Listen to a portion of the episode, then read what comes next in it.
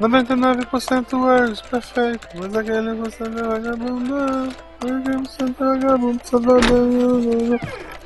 Guaxa! Guaxa! Olha só o que eu encontrei! Que isso, cara? Que meleca é essa? T N T! Tartaruga Ninja? É Uzi isso aí? Olha, olha, tastolé! É explosivo, compreendes? Daquele tipo que faz cabum! Cabum! Isso aí! Caraca, onde tu arrumou isso? Ah, um amigo meu trouxe em 2014 para comemorar os jogos do Brasil na Copa. Daí? Gol da Alemanha.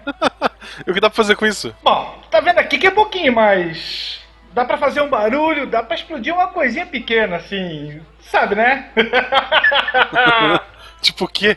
ah, sei lá, pega esse papelinho ali, ó. Vamos fazer, transformar ele em confete. Tá, vamos lá pra fora que senão a beta me explode aqui.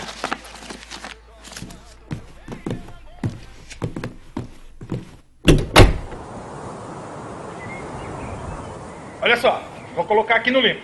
Pega aqui o explosivo, aí depois coloca o estopim, assim. Vamos colocar o papel aqui por cima. Meu Deus, e a polícia? É só o teu gato, Stepô, não tá vendo? É um sinal, cara. Acho melhor a gente parar. Pronto, já acendi. Acendeu, seu maluco! Ah! Ô, ô, peraí, peraí, peraí, peraí. Não precisa correr. Vai levar ainda uns dois minutos pra explodir.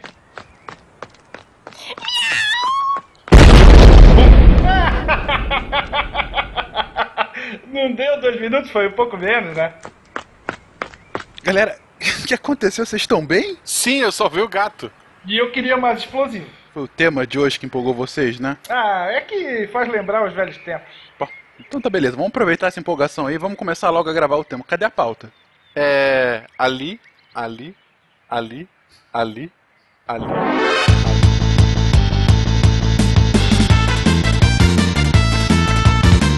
Olá pessoas, aqui é Fernando Malta, o Fencas, falando diretamente de São Paulo e essa pauta será explosiva. De Chapecó, Santa Catarina, eu sou a Fernanda e hoje a gente vai aprender a explodir alguma coisa. Eu quase cantei Ludmilla junto. Hoje eu já. Desculpa, é mais forte que eu. Salve rapaz, ave deviantes e fato!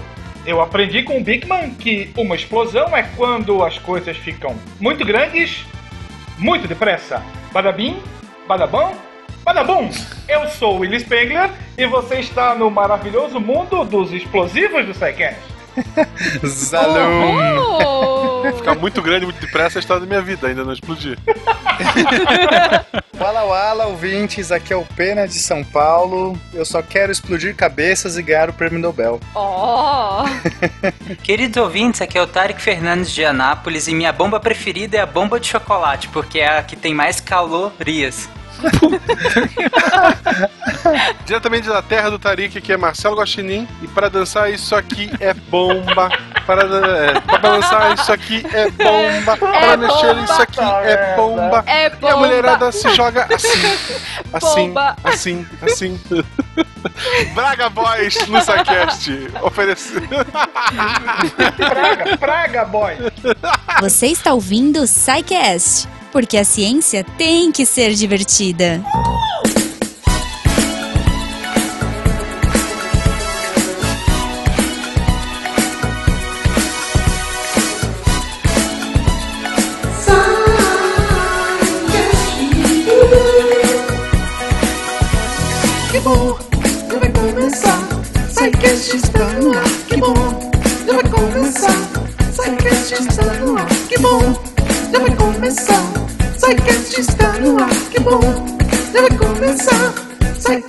SciCast está no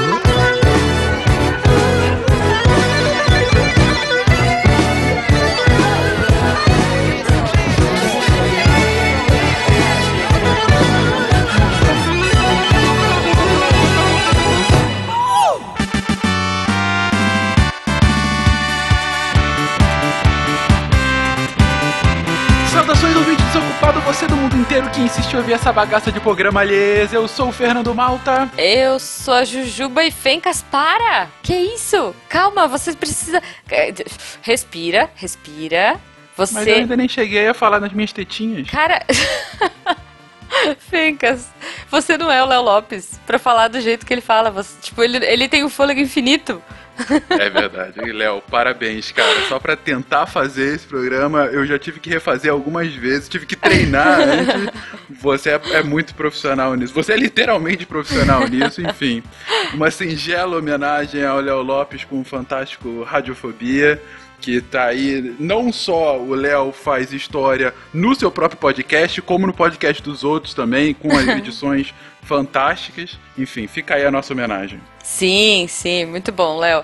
E Fencas, vamos aproveitar, aproveita que você tá no embalo, que você tá no fôlego e fala pra gente como os ouvintes entram em contato. Os ouvintes, Jujuba, podem entrar em contato no nosso querido contato arroba. Lembrando sempre que a melhor forma de enviar sua dúvida, crítica ou elogio é através do formulário de contato do site.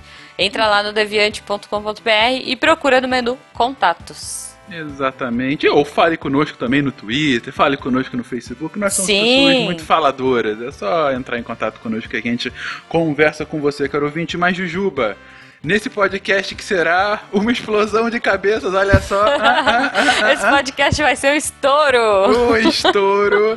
Temos notícias explosivas. Temos No- notícias. não, notícias bombásticas! Bombásticas! Notícias bombásticas. Finalmente Sim. o vencedor do Gerando Conteúdo. A gente prometeu. Foi muito difícil, né, Fencas? Olha, Cara. foi sofrido demais. Escolha de Sofia. Porque realmente foi um negócio duro, porque vocês foram fantásticos. Gente, a gente recebeu de projetos de design do mais profissional possível a literalmente artigos científicos. Sim. Então, assim, sabe? Foi um negócio assim, superou em muito as nossas expectativas, pelo menos as minhas. Nossa, com certeza. Gente, é, foi demais, assim. Eu, eu, eu achava excelente. Cada projeto que eu via, eu ficava mais feliz e mais desesperada de saber que no final a gente ia ter que, enfim, juntar a cúpula aqui do SciCast e decidir qual ia ser o vencedor do Lego Mindstorms, ou do Play 4, ou do valor em dinheiro, Lego né? Mindstorm, né, Jujuba?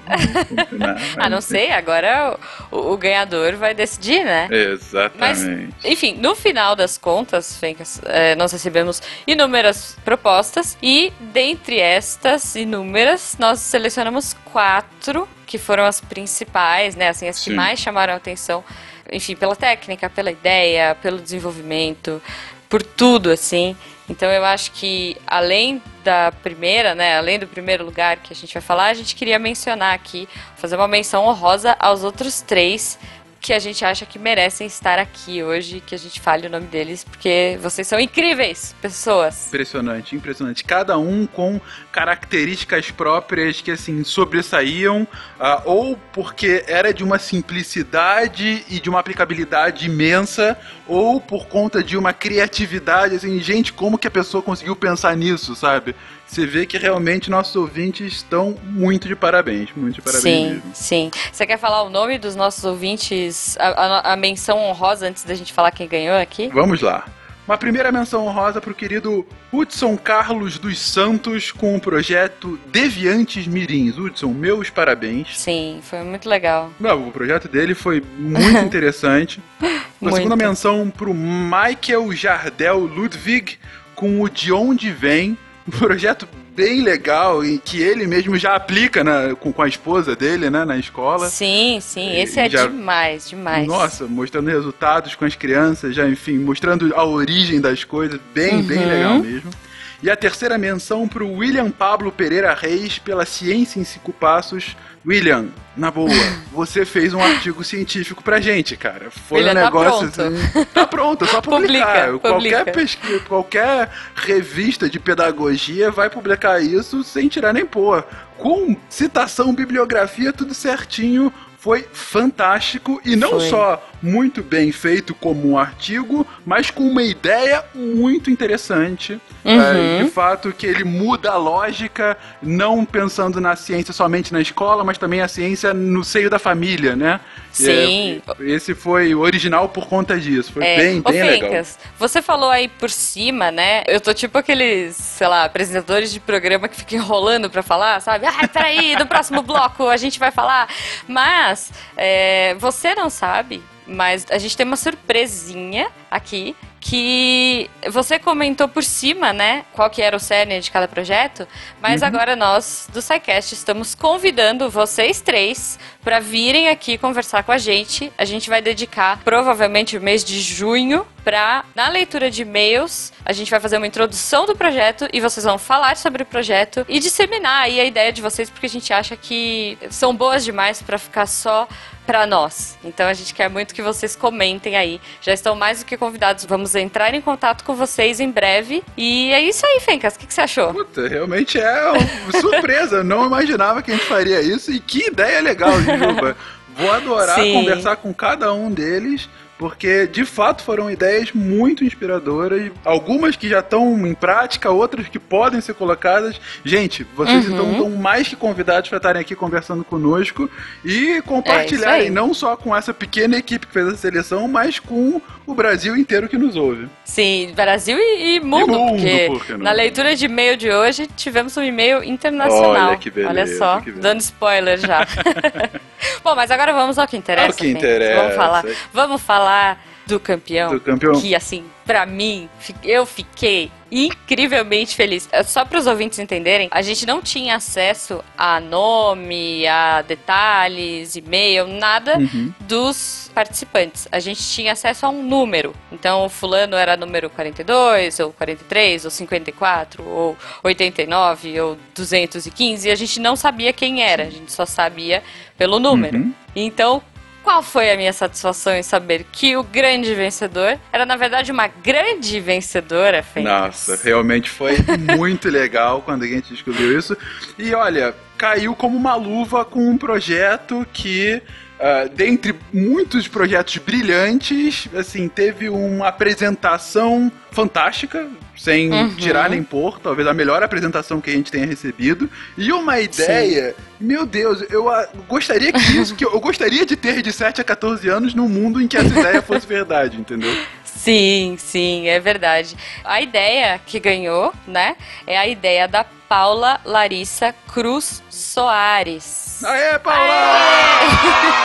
Ela veio com um projeto que chama Monks. Ele é um aplicativo para crianças, ele é muito criativo, é incrível, assim, com certeza. Os três que a gente citou antes, eles vêm falar né, do projeto deles e a Paula, obviamente, vem também para explicar mais do projeto e para falar do Monks e, enfim, e vocês conhecerem melhor. Mas, Fenka, você quer, resumir um pouquinho? Gente, um resumo muito ruim, e a Paula vai conseguir explorar isso muito melhor. Mas imagina uma mistura de Tamagotchi com aplicativo científico e com um quê de Pokémon. É assim, Sim. é, é a receita clara para um sucesso com crianças. Você tá falando de cuidar de um bichinho a partir de informações científicas e para que ele se fortaleça tanto que ele possa batalhar com outros bichinhos dos seus colegas. Sim. O detalhe, Fencas, né, é, é que a alimentação dele é respostas certas. Exatamente. Ele se alimenta de respostas e de informações e coisas relevantes ao mundo científico. E o esquema foi tão interessante, o que a Paula colocou, porque ele pressupõe também um trabalho ativo do professor dessas crianças que pode, é, que pode não, que deve ir instruindo esses monstros a partir da, da sua própria aula, ou seja, é o próprio professor que dá as Sim. perguntas, que dá as respostas, que vai de fato orientando. Então, assim, Sim, cê- é uma grande revisão, né? É uma Exatamente, lição de casa exatamente. que o aluno, a criança, vai brincar com o bichinho e vai fazer com que ele fique mais forte, mais inteligente, mais preparado para batalhar com os amiguinhos no dia seguinte. É, foi uma ideia incrível. Muito legal. A gente, Muito legal a gente vai ouvir falar mais e quem sabe, né? Puxa, é tão legal o projeto, a gente gostaria muito de ver esse projeto implementado, porque Investidores, é ouçam. Porque de fato, enfim, é um negócio que tem muito pra dar certo, extremamente inovador, Uhum. não tem nada parecido hoje no mercado com esse viés. A gente E procurou. a gente procurou, acreditem. Ah, e, puxa, tem um poder potencial de fato conquistar corações e mentes de crianças que assim, muito fácil, né? Então, Paula, parabéns Sim. pela ideia, parabéns pela apresentação. Sem dúvida, a gente sabe que dentre muitos projetos bons, esse é, tá muito bem entregue, tá muito bem entregue. Sim, foi um destaque. Lembrando para todo mundo que participou, em breve a gente tá mexendo no sistema, tá com um probleminha de BIOS aqui, que é a... Eu não tô conseguindo pôr as notas, mas em breve vocês vão, vão ter lá o ranking bonitinho no site do Gerando Conteúdo e que nós temos ainda, né, que o site ainda tem projetos ativos. Se você quiser participar, se você gostou da ideia, entra lá, gerandoconteúdo.com.br, se cadastra para você conseguir ver os projetos, você tem que se cadastrar. Faz a sua continha e veja. Eu sei que tem dois projetos ativos agora e tem mais coisa para entrar, então liberem a sua criatividade e vamos dar parabéns para Paula. Vamos aplaudir não só hoje, mas a Paula que brilhou nesse desafio SciCast. aqui. Exatamente. Esperamos você também aqui, Paula, conosco, para falar um pouco mais desse seu projeto, como teve a ideia, enfim. E de fato vender para investidores no futuro. Vamos implementar esse projeto no futuro, não é isso, Jogo? É isso aí, é isso aí. Mas enquanto gente. isso não acontece, vamos pro nosso episódio. Vamos, vamos que tá, tá bombando. Pam, bombástico. É, é, hoje, hoje é o dia da piadinha É, que né? beleza. Não, não- não vai ter muito.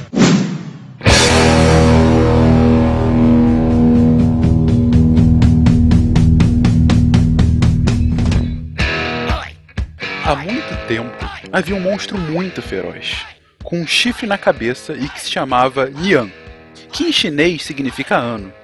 Na noite que findava o inverno e tinha início a primavera, o monstro Nian deixava seu esconderijo nas montanhas para cometer todo tipo de atrocidades. Nessa noite, todos, com luz apagada, mantinham absoluto silêncio. Certa vez o monstro chegou à casa de um homem muito pobre que, não tendo cobertor para resistir ao frio, havia feito uma fogueira com varas de bambu para se esquentar. O fogo e o barulho das varas de bambu queimando espantou Nian, que fugiu em pânico e nunca mais voltou. Era pólvora.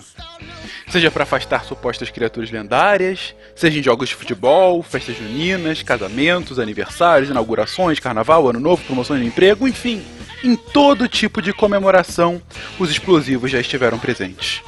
Mas como são feitos os explosivos? O que a gordura animal tem a ver com isso? Que diabos é Kisselgua? Outro monstro? E o prêmio Nobel? Vista seu traje antibomba, estrie o estopinha espoleta, escorve seu petardo e cuidado! Pois no cast de hoje falaremos sobre o mundo mágico dos explosivos.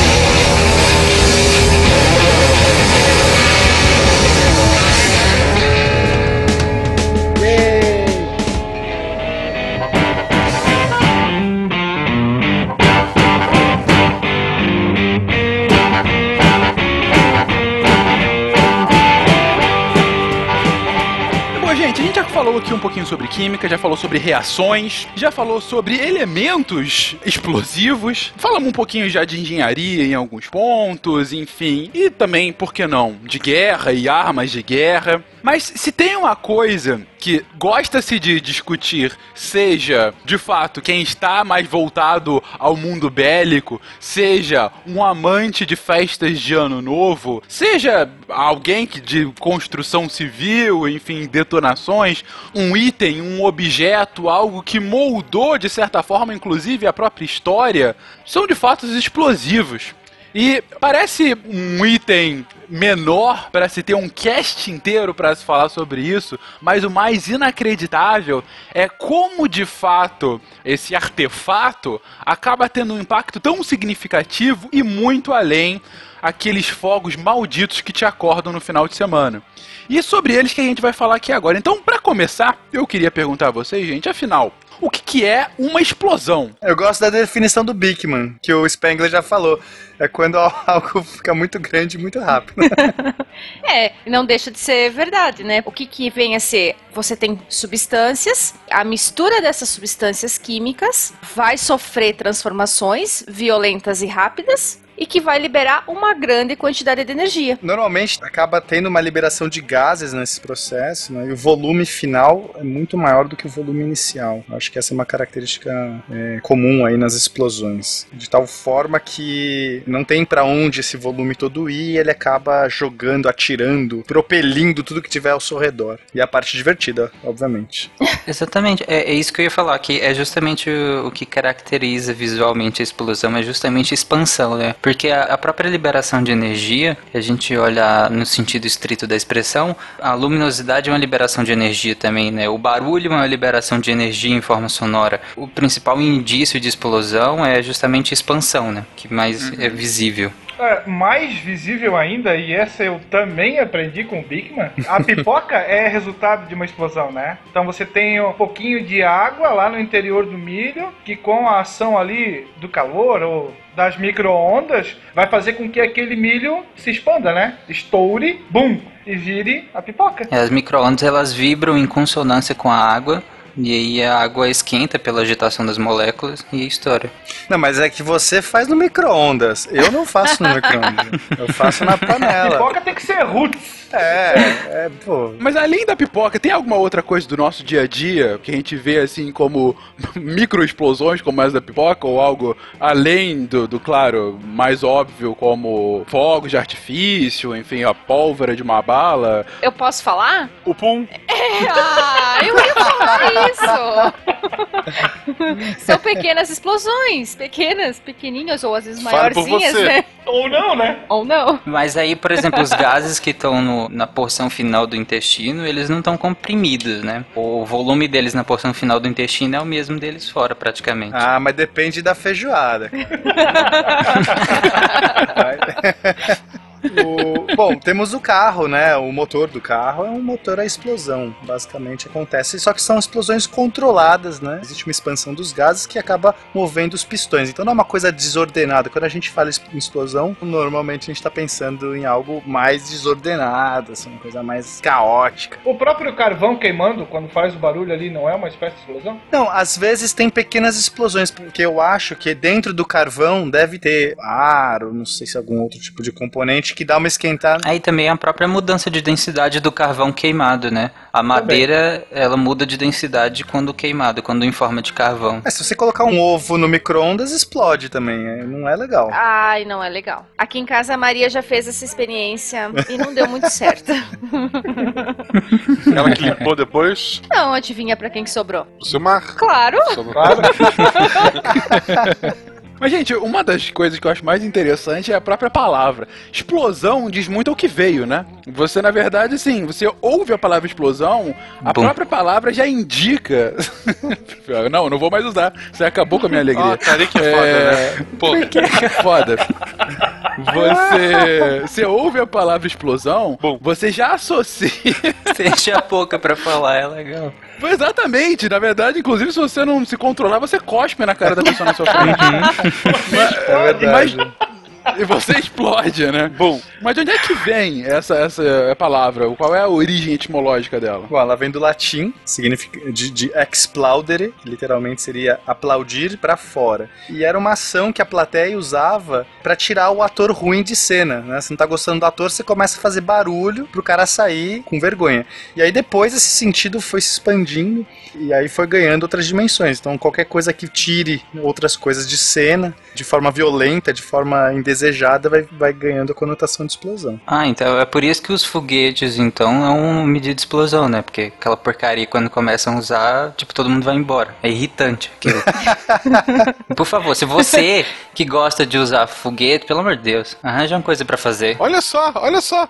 Alegria das pessoas, cara, exceto quem perdeu o Eu dedo. gosto Não, é de irritante. assistir. Eu gosto de assistir. Não, assistir aquele show de fogos coloridos é até, tá, ok, 10 minutos daquilo é divertido, mas soltar aqueles foguetes só de barulho é irritante, cara. Os rojões são realmente insuportáveis. né? Ah, só pra definir, foguete que você tá falando é rojão. Isso, Fogos isso, de fogos de É, eu artifício. tava achando que era foguete pra lua. É, não, mas eu tô falando, nada é insuportável ficar soltando foguete 5 por aqui não ali. dá pra aguentar. cara. É, Porra, tá foda, não consigo dormir com aquilo.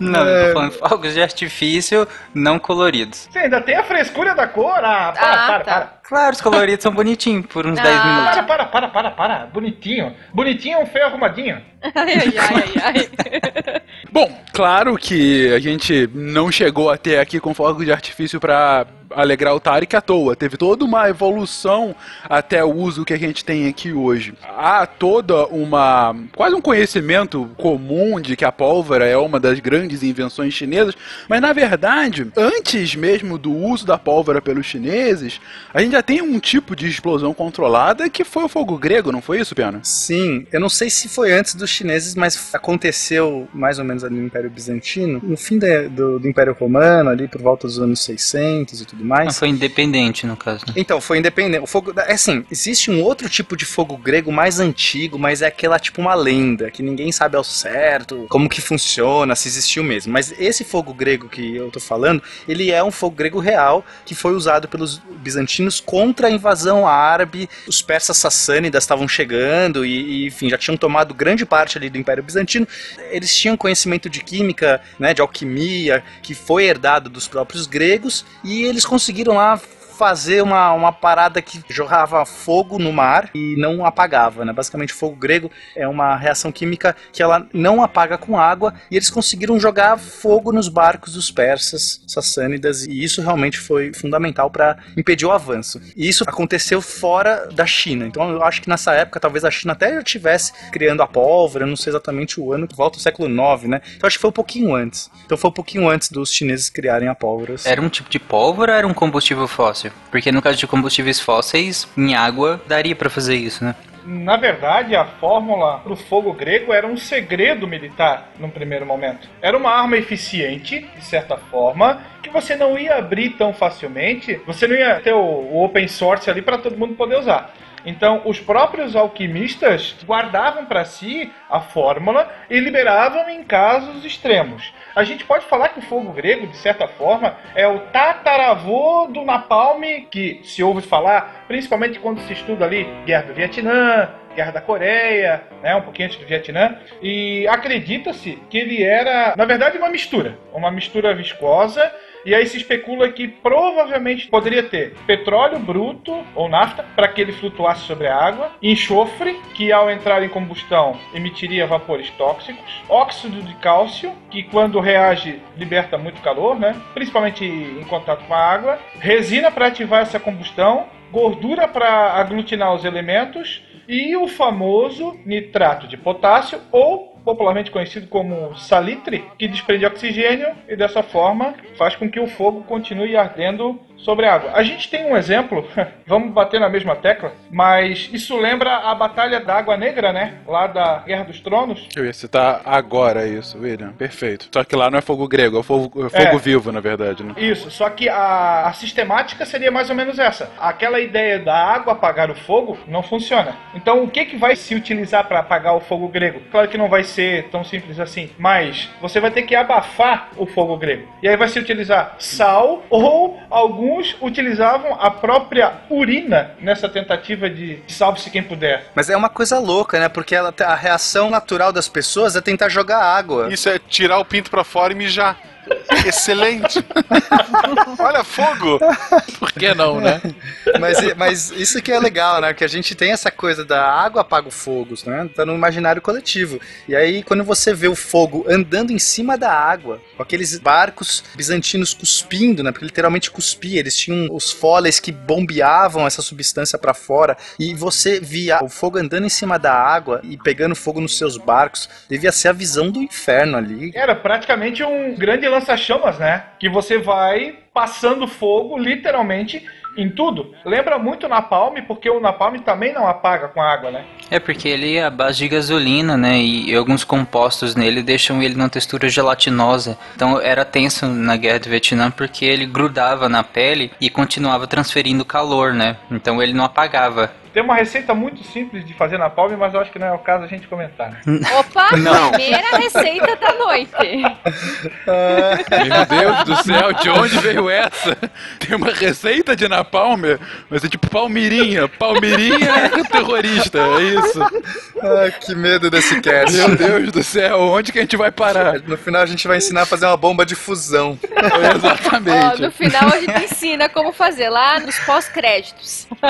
Gente, só pra vocês terem noção, a foto do William no Skype é uma caveira, tá? Enfim, isso mostra um pouco a índole desse rapaz. Quero meu advogado. Tenha cuidado com isso, é extremamente perigoso. acendendo, tá acendendo!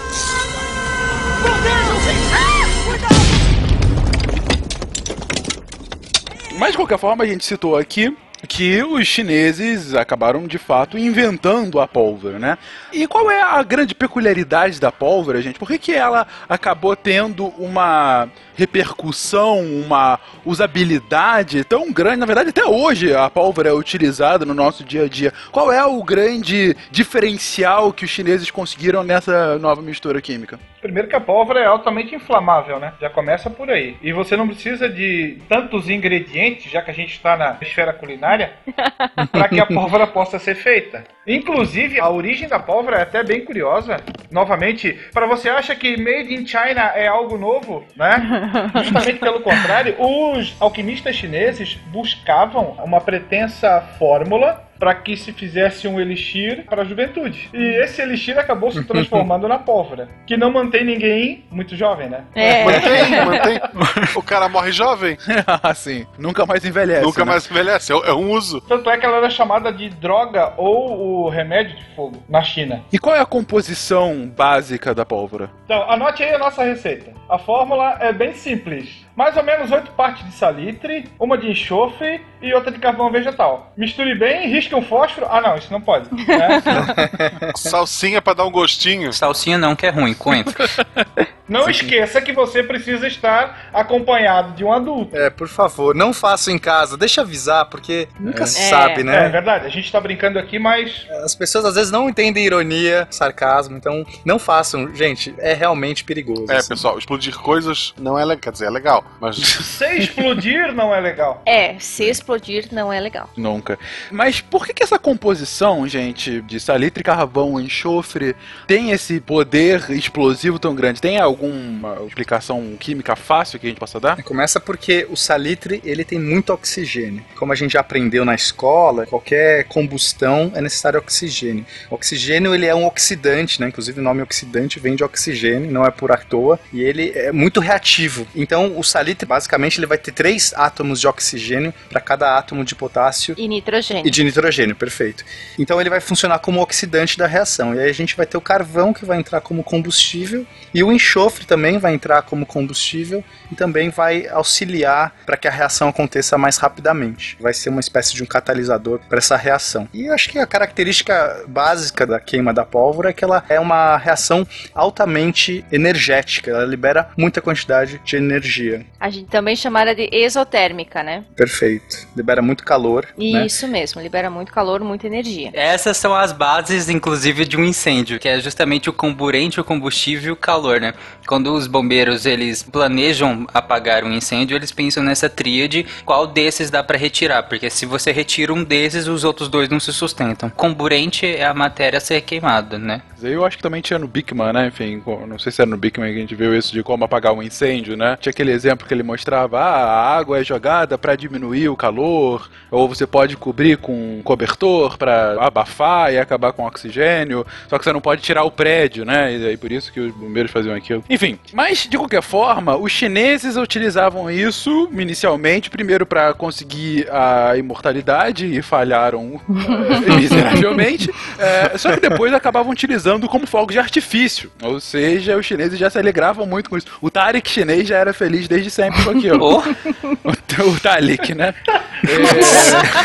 putz, Fernando. Eu acho legal os chineses, é aquela coisa, nossa, uma, uma coisa que explode, né? Qual a primeira coisa que você pensa? Se fosse um europeu, com certeza em matar o inimigo, né? Não, os chineses não vamos fazer um fogo de artifício, uma coisa aqui bonita. Façamos arte. E ainda vamos misturar uns saizinhos diferentes pra dar uma coloração diferente, né? Que é a, a cor do fogo de artifício é proporcional à composição, não é É, isso? é proporcional ao sal, ao tipo de sal que você coloca junto na mistura. Então, por exemplo, se você colocar um sal de cobre, o fogo vai adquirir uma coloração esverdeada ou azulada. Se for potássio, vai ser alaranjado, amarelado. Então, dependendo do sal, É, se for bário é verde, se for magnésio é prata. é, o magnésio é muito bonito. Tanto é que se tu queima uma fita de magnésio, tu quase fica cego. Pra fazer azul, o que, que é? Alumínio? É cobre. Mas alguns séculos depois, 250, 300 anos depois, a pólvora acaba chegando na Europa, há toda a descrição, o poder da mesma. E como o Pedro colocou, se fosse na Europa já seria arma. E de fato, quando chega na Europa, pouco tempo depois, há suas primeiras adaptações nas armas, né? A primeira, o uso é com canhão. E aí eu paro um pouquinho, gente, pra perguntar pra vocês: qual é a importância da utilização da pólvora como arma de guerra para a forma como a guerra é organizada na Europa medieval? Bum! Foi tão complexa a pergunta assim? Foi. Como era uma questão polêmica, eu esperei o William falar. Não, assim, eu acho que antes disso, a gente tem que deixar claro que vai demorar um bom tempo para a pólvora ser utilizada como artefato bélico. Normalmente a gente liga pólvora, arma de fogo, artilharia, canhão. Não é bem assim. Isso vai demorar tempo. A pólvora vai chegar na Europa ainda nessa vibe de fogos de artifício. Tanto é que lá no Renascimento existiam algumas escolas de arte renascentista que procuravam estudar a arte da pirotecnia, que é a da queima ali dos fogos. Então, a questão bélica vai vir um pouquinho depois. Apesar da base ser a mesma, né, William? Por exemplo, a base de você propelir um objeto, no caso dos fogos é uma pequena bomba, né? É a mesma base de um projétil. Desde que você não, não destrua o teu lançador, né? Porque ali você tem ó, os chineses lá com os bambus, colocam as cargas, bum, né? Depois de certo tempo aquele bambu vai se tornar imprestável. Aí você vai ter que substituir. É, eu acho que essa começa a ser uma diferença importante, porque os chineses, eles inventam sim uma arma que é basicamente uma lança de fogo, onde você coloca a pólvora lá no bambu e cospe uma labareda de fogo. Então ainda não era um projétil, mas queimava, fazia estrago e tudo mais. Mas depois os chineses vão colocar um tubo, né, um cano de metal, e aí vai ter já um projétil e vai virar o canhão. Inclusive, canhão vem do italiano canone, que é cano grande, né? Então é literalmente canão. É um cano grandão. Um cano grande que você põe pólvora e põe uma tapa com projétil. Quando você explode aquilo, o elemento mais frágil de todos esses é o projétil. Então o projétil vai embora, o canhão fica mais ou menos inteiro, né? E é interessante, então, já que falando de canhão, é o primeiro uso da pólvora na Europa vai ser também com os canhões. Só que é difícil fazer um canhão, porque você está tentando confinar uma explosão. Então era muito comum o canhão rachar. Os primeiros canhões eram de madeira, toras de madeira prensadas com tiras de braçadeiras de metal, e aquilo ia quebrando. Tinha canhão que dava um tiro. Era uma arte muito complicada, por isso que demorou, como o William falou. Não começa assim, né? Ah, pólvora, legal. No começo, os primeiros canhões, eles nem faziam quase nada. Era mais barulho, fumaça e Isso. intimidava. Até porque, dependendo do jeito que você colocava a pólvora, o direcionamento da explosão não era necessariamente no sentido do projétil, né? Tem isso ainda. Eles precisaram adaptar ainda. Mesmo que um lugar confinado, você tinha que direcionar a explosão. Sim, e aí foram desenvolvendo o bocal, né? Porque o ideal, para que você tenha uma explosão eficiente, você tem que vedar a explosão. E só que eh, eles não tinham uma física avançada para entender isso, né? E aí no começo eles usavam marga, que basicamente é uma argila que você fazia e tampava a boca do canhão. E aí quando explodia, aquela argila solidificada confinava, mesmo que por milésimos de segundo, a energia lá dentro a ponto dela conseguir aumentar a pressão para lançar o projétil. Então esse processo é muito ruim, você causava muito mais barulho e fumaça do que força no projétil. Saía ali, né, um peidinho de velho ali, mas fazia aquele barulhão. Que métrica aí- ótima. Excelente, excelente. Não, assim, a gente tem outras armas de sítio muito mais eficientes nessa época. Que já eram utilizadas há muito tempo, né? Perfeito, a gente tinha o mangonel, a trebuchet, que eram armas muito eficientes e conseguiam lançar pedras mais pesadas, mas a pólvora era uma coisa nova e mágica, então você tem um efeito moral. Dá pra gente falar que o efeito psicológico dela, né, nesse sentido, era maior do que prático, né? Era uma arma de dissuasão. Exatamente, porque aquele barulhão parecia um trovão caindo, que as pessoas, caramba, o que aconteceu? Tremeu tudo. É Justamente aí que eu queria chegar. O maior barulho que você ouvia provavelmente seria o barulho de um trovão. Até porque as guerras elas eram relativamente quietas, né? Você tem um encontro de forças num local normalmente distante, onde você vai ver, vai ouvir tambores, talvez cornetas, gritos dos soldados, batidas de arma e acabou. Com a pólvora, com o canhão, isso muda de figura. É, o ambiente fica muito mais caótico, né? E o próprio barulho, ele tem um efeito muito grande na psicologia, né? O barulho te desnorteia, então você acaba que procura alguma coisa que te acalme o máximo possível. E isso te fragiliza no momento da batalha. Exato, tem um efeito moral lá por trás. Mas tem mais um efeito interessante que é a fumaça. Era um fumaceiro danado, então isso também obscurecia. Você dava alguns tiros de canhão e daqui a pouco você não via mais nada, né? você não podia continuar atirando. Primeiro que você, pra você atirar com o canhão, né? Os primeiros canhões demorava muito tempo, porque você tinha que esperar secar a marga, carregar e tudo mais. Você tirava um tiro a cada duas horas. Nossa. Você dava um tiro, ia tomar um chá e voltava.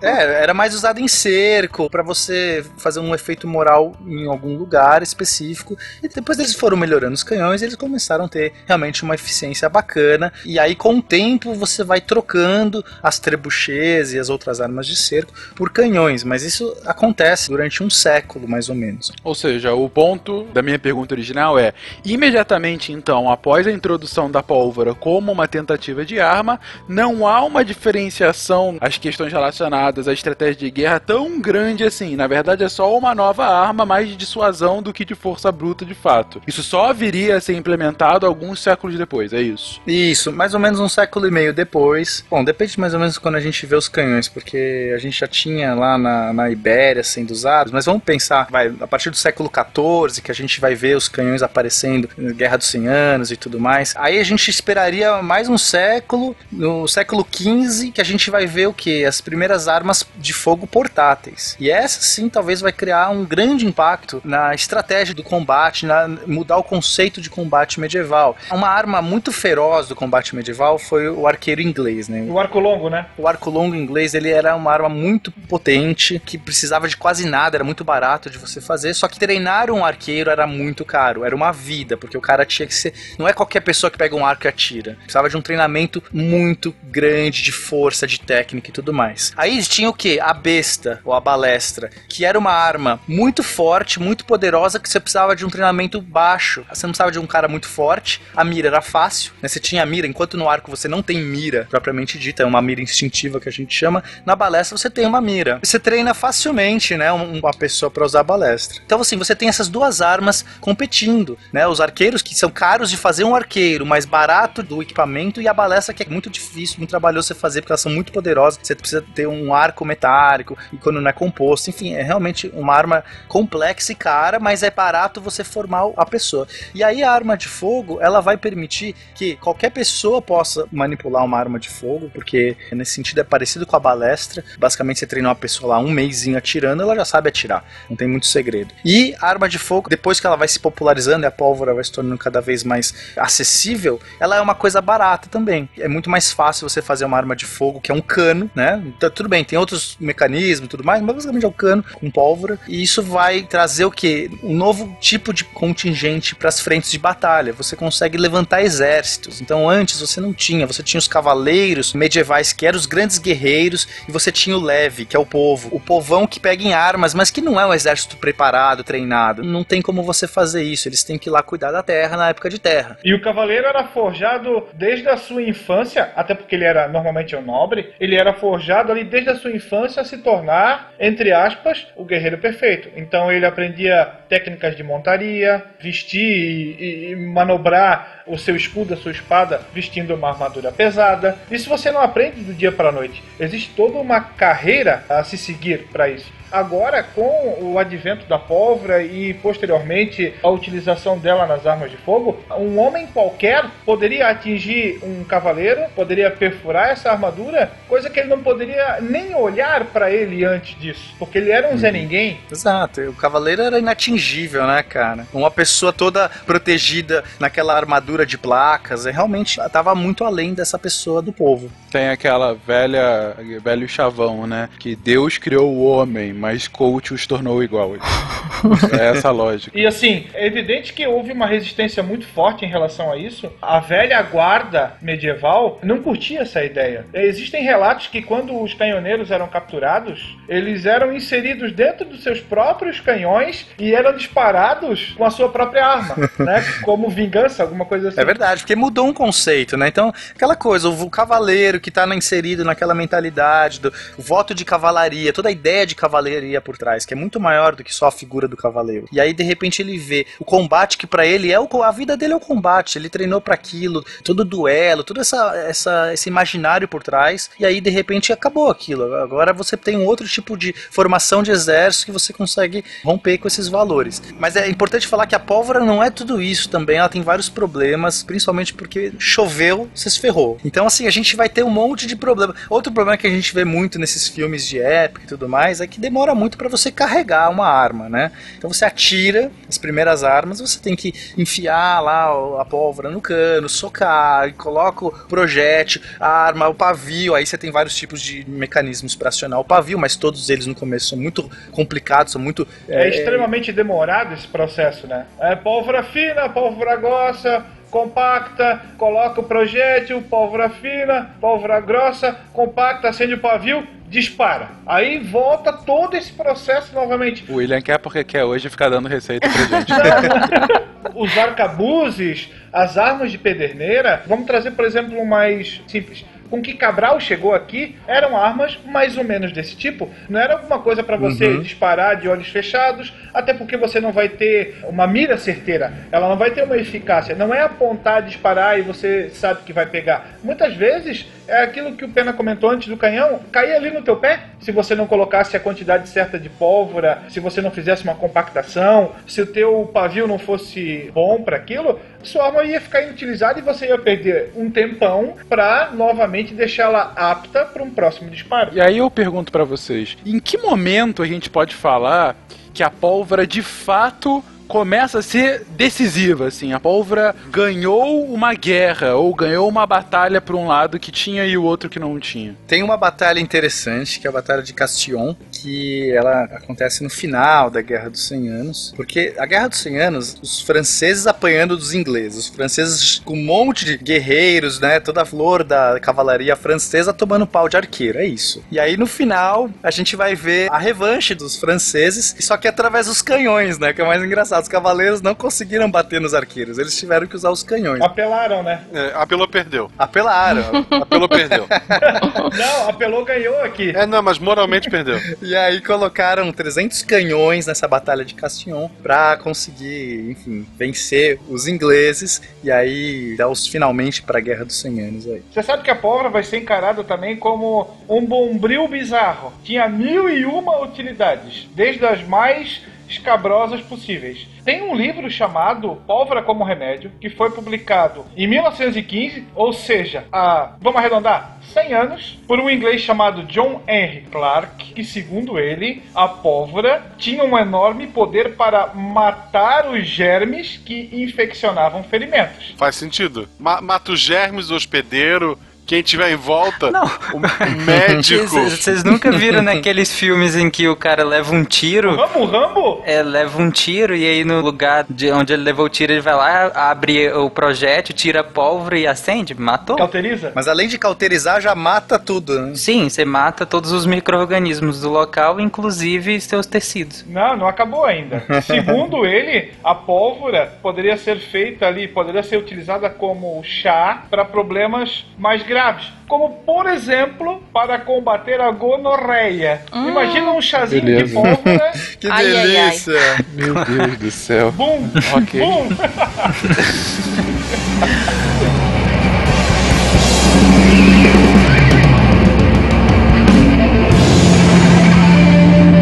Thanks a lot. We're the young from Washington. Explosions inside of my head are causing me to blink every time you're Bom, mas depois disso a gente ficou alguns séculos como a pólvora, quase que o nosso único explosivo eficiente, né? A nossa única possibilidade de uma explosão controlada, direcionada, né? Isso só vai mudar no século XIX, não é isso, Fê? Sim, só lá no século XIX, então, a gente começa com a era moderna dos explosivos. Então, nós temos um químico francês. Agora quero ver falar o nome. Como é que é? O, Teó, o Teó, Teófilo Jules? Isso, Alô? gente. Caraca. Fê, Fê, A pronúncia cara. é essa, é. A pronúncia é essa. Fê, desculpa que você tá, você tá meio... O que, que aconteceu? Peraí, Fê, é que- É o gato? É, foi o gato, é o gato. Fê, fala conosco se você não foi abduzido ainda. Não vai pra luz, Fê. aqui. Não vai pra luz, é boa. Não, então tá ok, vamos lá. O, o Pena vai falar pra mim aí, Pena.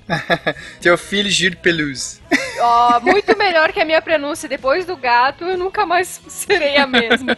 Então, esse químico francês, ele conseguiu, então, fazer uma preparação que ele deu o nome de nitrocelulose. Que, na verdade, ele utilizou a celulose, que ela é um polímero natural de cadeia carbônica longa, cuja estrutura é uma repetição da unidade C6H10O5. E em cada uma dessas unidades existem três hidroxilas, ou seja, três unidades OH ligadas à estrutura da celulose. Que para você formar ou para você dar origem à nitrocelulose, é necessário que essas unidades de hidroxila sejam esterificadas. E o que, que vem a ser isso? Elas vão reagir e vão formar ésteres. Então, quando você pega essa unidade hidroxila, esterifica ela com ácido nítrico, você tem a formação então de nitroceluloses. Então, numa cadeia de celulose, você pode esterificar uma, duas ou três hidroxilas. E aí, dependendo do número de hidroxilas que você esterificar, você vai ter um tipo específico de nitrocelulose. E toda a nitrocelulose, ela tem um caráter inflamável e explosivo, que ela vai aumentar conforme o teor de hidrogênio na molécula. Então, quanto mais ácido nítrico você tiver na nitrocelulose, mais explosiva e mais inflamável ela é. Momento ensino médio. A esterificação, tecnicamente, é a formação de ésteres. Vocês vão, os Isso. ouvintes que estão no ensino médio que vão aprender as funções orgânicas, vão aprender o que, que é um éster. E aí, a, a esterificação, justamente, ela resulta na formação de um éster. E aí, eles reagem, geralmente, um- geralmente não, sempre, um ácido carboxílico e um álcool. Da reação, o álcool desidrata o ácido carboxílico e gera um éster. E um éster e água, água. no final. Momento quinta série. Tenha cuidado com isso, é Tá extremamente acendendo, perigoso. tá acendendo, tá acendendo!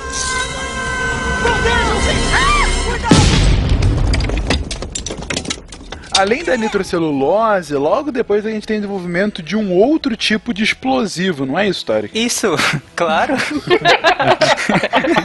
Adoro a nossa naturalidade, gente. Vamos lá.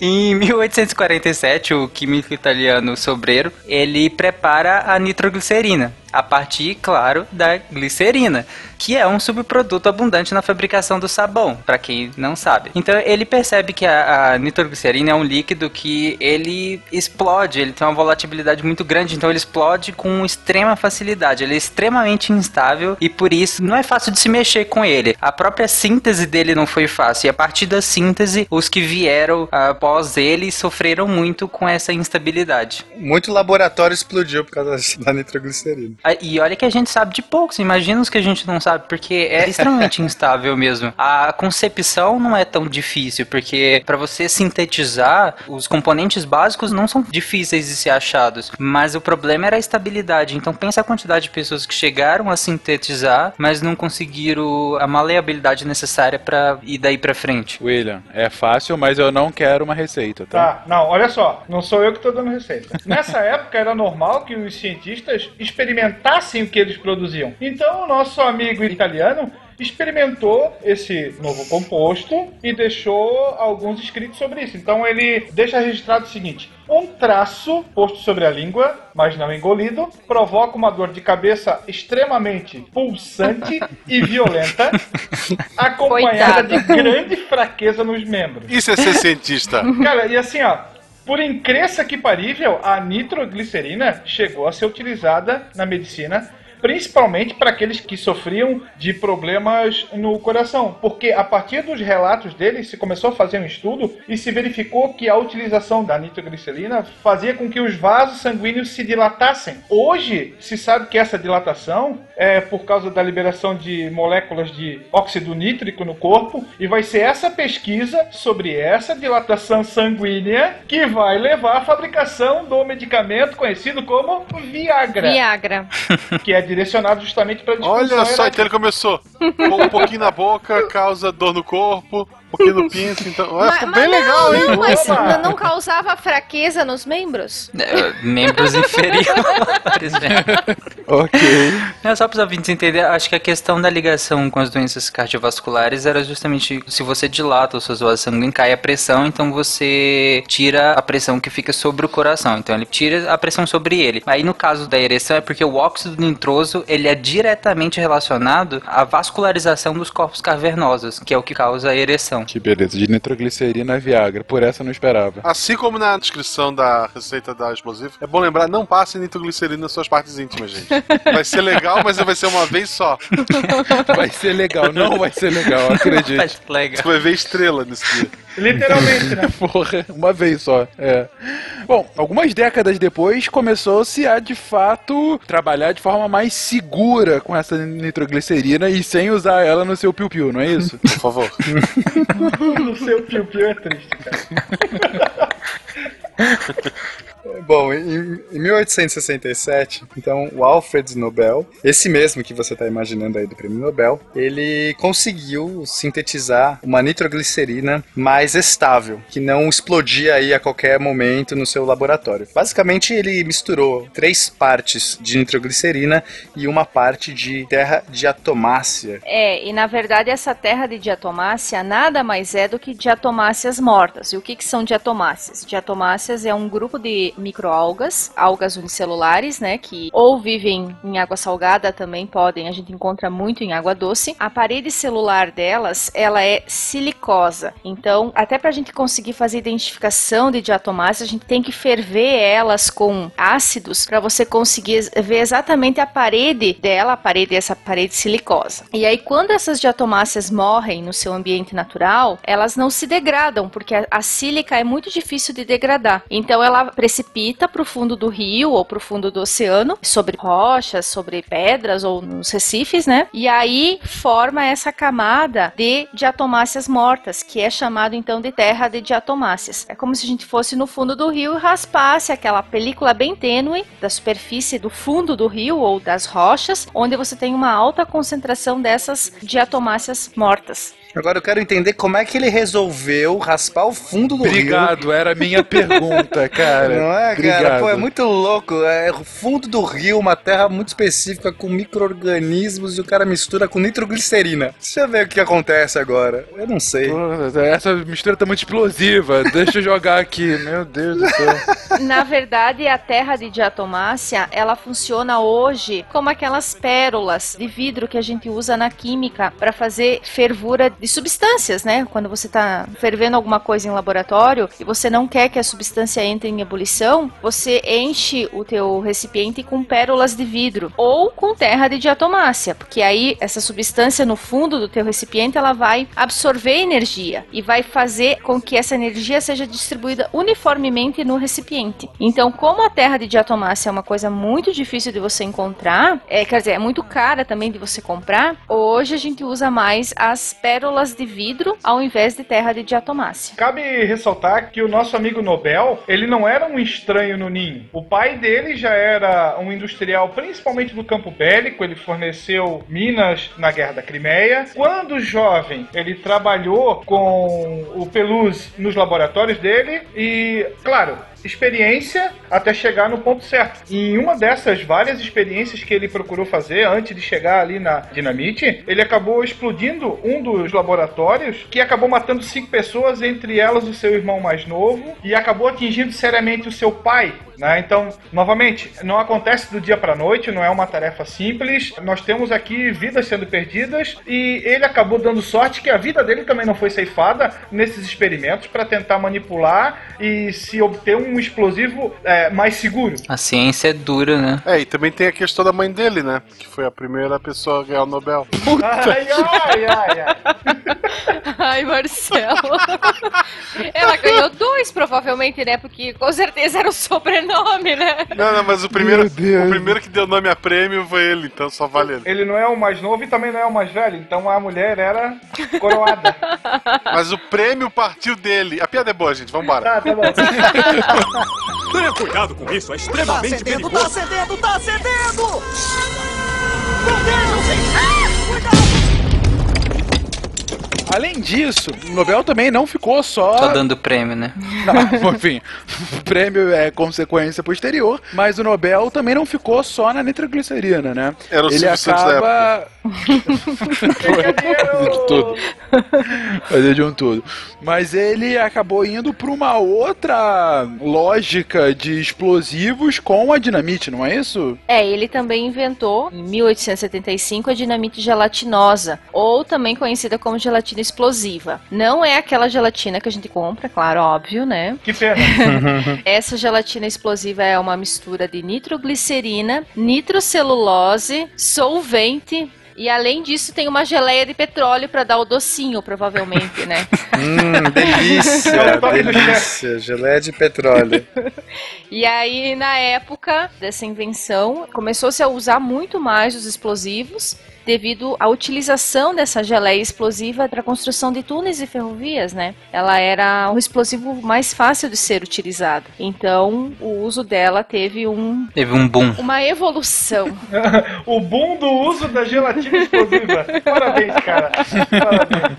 Não, só lembrando, gente, que é revolução industrial, né? Túnel, ferrovia, fábrica E e. aqui a gente tá falando do uso pacífico ainda do explosivo, né? É, Sim. não pros funcionários, né? Não, pelo contrário. A dinamite você pode manipular do jeito que você quiser. Se ela não tiver a espoleta que aciona, você pode colocar ela no fogo, você pode dar um tiro de fuzil, não vai acontecer nada. E o pulo do gato do Nobel foi criar também a espoleta que era um- feita de fulminato de mercúrio para provocar a explosão da dinamite. Então, você vende a dinamite, mas você vende também a espoleta que vai fazer ela funcionar.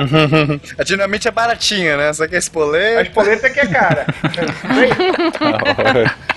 Não precisa comentar que o cara fez fortuna com isso, né? É. E tanto é que, em função de toda essa fortuna que ele teve, em função das patentes, com a exploração tanto do petróleo na Rússia, quanto em função dos explosivos que ele tinha inventado, ele acumulou uma fortuna gigantesca, né? Aí no final da vida, ele estava muito entristecido com o uso bélico dos explosivos que ele havia criado, inventado, e deixou toda a sua fortuna em testamento para a fundação instituído através dela, né? Então o Prêmio Nobel. Esse prêmio então é concebido anualmente desde 1901. As pessoas que trouxerem o maior benefício à humanidade nos campos de física, química, medicina, literatura e paz mundial. E a partir de 1969 ainda foi acrescentado o Prêmio Nobel de Economia aos demais que já estavam desde 1901 instalados, instituídos no caso. Ele era, se considerava um pacifista, baseado na sua indústria bélica.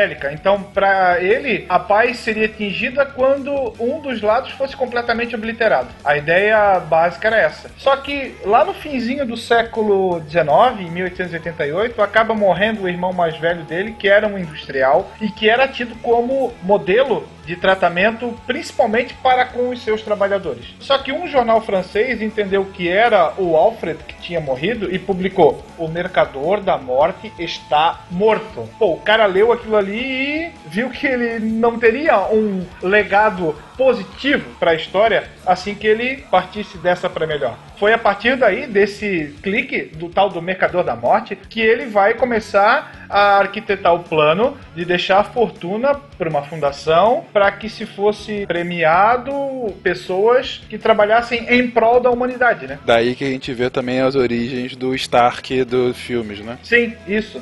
O prêmio Nobel é uma daquelas premiações que tem tanto renome que vira adjetivo, né? Tipo o Oscar, é, como o Nobel é na área de ciências, né? Você vê que quando vai falar daquele prêmio de matemática, o Fields, né? É o Nobel da Matemática. Fala, o Fields, o prêmio Nobel da matemática, né? Sempre tem aquela É coisa. verdade, virou referência. Vira referência de premiação científica.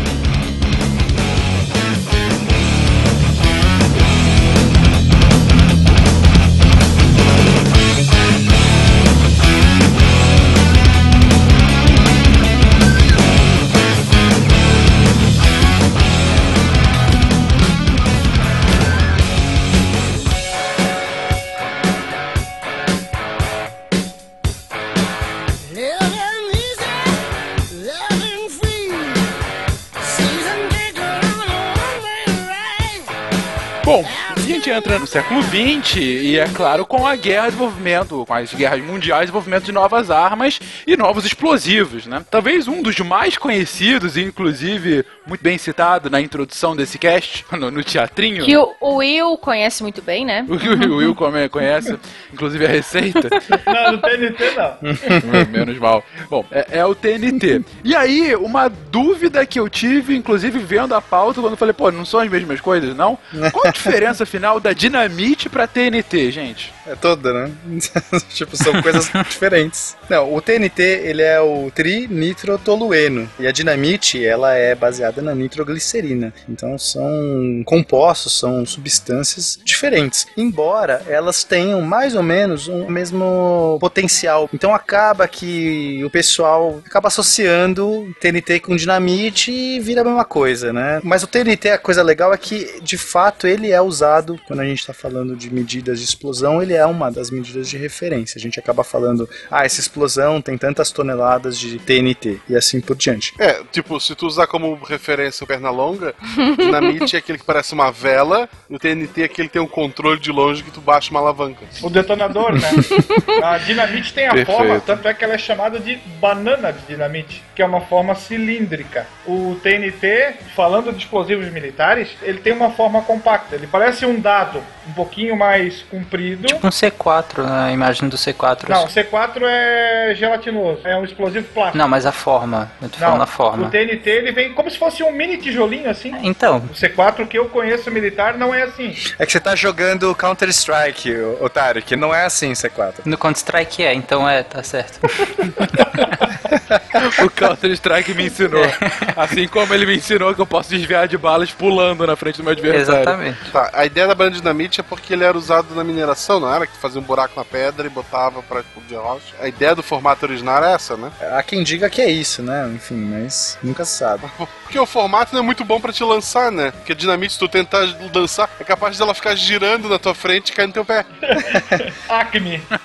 Merda. As granadas soviéticas, inclusive, tinham um formato, né? de- cilíndrico com uma coisa mais grossa na ponta. Alemã. Alemã, desculpa. Granadas alemãs. As alemãs. né? As famosas esmagadoras de batata, né? É- Meu exatamente. Deus do céu, essa frase solta do Tarek, vamos lá. Inclusive, é muito mais legal lançar essas granadas do que as tradicionais, né, cara? Você lança como um bumerangue, o negócio vai assim, não sei. Só não volta. né? Não, só não volta. Ainda bem. Você lança que nem um bumerangue. Voltou, correu. tá ótimo. Bom, o TNT, o formato dele é como se fosse um cristalzinho amarelado. Ele é um composto nitrogenado, mas basicamente é o formato final dele. Ele é um. como se fosse uma metanfetamina, entendeu? Só que é amareladinha. Não é aquela boa do Heisenberg azulada. E aí você tem que compactar aquilo para fazer os tijolinhos. A grande vantagem do TNT é por ele ser muito seguro. Talvez mais seguro até do que a dinamite. É isso, William? Isso aí, não é à toa que o TNT é considerado o explosivo base para as operações militares. né? Você tem grande estabilidade, um tamanho relativamente pequeno, dependendo da missão para qual você vai ser designado. Você leva um petardo de 50 gramas, de 100 gramas, 200 gramas, isso varia, né? E aí, como principais características? Velocidade de detonação, relativa insensibilidade ao choque e à fricção, grande densidade e estabilidade química. É, o TNT ele só explode a temperaturas superiores a 80 graus. Ou com uma fagulha elétrica, né? Consegue explodir ele. Exatamente. Você pode jogar no fogo, você pode realizar um disparo sobre ele, não vai acontecer nada. Eu lembro que certa vez eu estava sendo avaliado por um oficial de operações da brigada da qual eu fazia parte. Eu estava recém começando na carreira militar e ele chegou e falou: Ó, tá vendo lá, ó? Lá tá a casa-mata que você precisa dominar. O que, que você vai fazer? Ela tá cheia de TNT. Aí eu falei: Bom, eu vou abrir fogo, vou mandar tudo pelos ares e depois a gente vê o que vai dar. Ele falou: Negativo, você pode atirar o que você quiser lá que não vai acontecer nada, porque o TNT não vai explodir por causa de uma ação externa, assim, vamos dizer, só na casca. Ele precisa de uma detonação interna. Por isso a necessidade, novamente, de uma espoleta para fazer aquilo tudo criar, aí sim, um grande boom. Daí como é que faria então? O objetivo não era explodir, era capturar. Eu é que tava metendo o pé pela mão. Ah, tá. Ok. Bom, obviamente esses explosivos acabaram sendo de diversas formas utilizadas ao longo do século XX como armas por exércitos, por terroristas, por um sem número de forças militares e paramilitares. E é claro que ao longo do século XX há todo o desenvolvimento das armas nucleares, o uso da fusão e da fissão nuclear como possibilidades de explosões numa escala logarítmica, né? Mas dessas explosões em específico, desse desenvolvimento, a gente não vai entrar aqui porque a gente já tem cast excelente sobre isso, tanto cast de energia atômica, que é um dos primórdios do SciCast, quanto o ótimo SciCast sobre Hiroshima e Nagasaki, que exploraram toda a parte histórica envolvendo a detonação das únicas duas bombas atômicas já utilizadas de fato em guerra e o que veio por trás e como funcionam, enfim. Recomendo fortemente para você, ouvinte novo que não ouviu ainda, que acabe esse cast, depois volte e ouça esses dois que são clássicos do SciCast. Bem, como é que a gente pode então colocar de forma mais clara para o ouvinte o passo a passo da detonação de um explosivo? O explosivo, como a gente já falou, vai gerar uma reação química e isso vai causar uma grande expansão. Vai ter essa característica de expansão. São gases que são produzidos copiosamente, vão tentar ganhar um espaço que não é deles e aí ele vai expelir tudo que está ao redor. Quando a explosão é uma explosão muito grande, a primeira característica que a gente vai ver vai ser uma onda de choque. Assim, onda de choque não é específico de explosões. Tem várias outras coisas que podem gerar ondas de choque, inclusive quando você está indo ultrapassando a velocidade do som, você vai para Mach 1, né, num, num, avião supersônico, você vai passar por uma onda de choque, tá? Então, não é uma coisa específica, exclusiva de explosões, mas uma explosão muito forte vai gerar uma onda de choque. Basicamente, o que, que é a onda de choque? É quando a velocidade da explosão ela é maior do que a velocidade do som naquele meio, né? E nesse meio que a gente está falando, normalmente é o ar, a não ser que você esteja explodindo em outro lugar, na água, vai ser a velocidade do som na água. Se você estiver explodindo num objeto sólido, como uma rocha, vai ser a velocidade do som na rocha. O que na água muitas vezes é pior para o corpo humano do que no ar. Por exemplo, a explosão de, de um artefato, uma granada, por exemplo, se você está próximo a uma granada, você tem, claro, a onda de choque né, no ar, que se dissipa de uma maneira. Na água, pela questão de compressibilidade do líquido, a onda de choque ela se comporta de uma maneira bem diferente e é pior por corpo humano na mesma distância. Se você estiver na mesma distância que alguém está no ar e na água, você que está na água, você se dá mais mal. Sim, isso vai ter a ver com o que, que exatamente é uma onda de choque. Só pra gente entender, se eu tivesse explodindo, explodir não, se eu tivesse balançando o ar aqui ao meu redor, tá? Mas muito forte. Esse ar vai impelir as moléculas de ar que estão ao lado dele, que vai impelir as que estão ao lado, e finalmente essa informação vai trafegando a velocidade do som até chegar num outro objeto distante, esse objeto se move, ok? Vocês conseguem entender isso? Eu balanço o ar aqui de uma maneira muito forte, e essa propagação vai gerar ondas no ar, ela chega e balança um objeto à distância.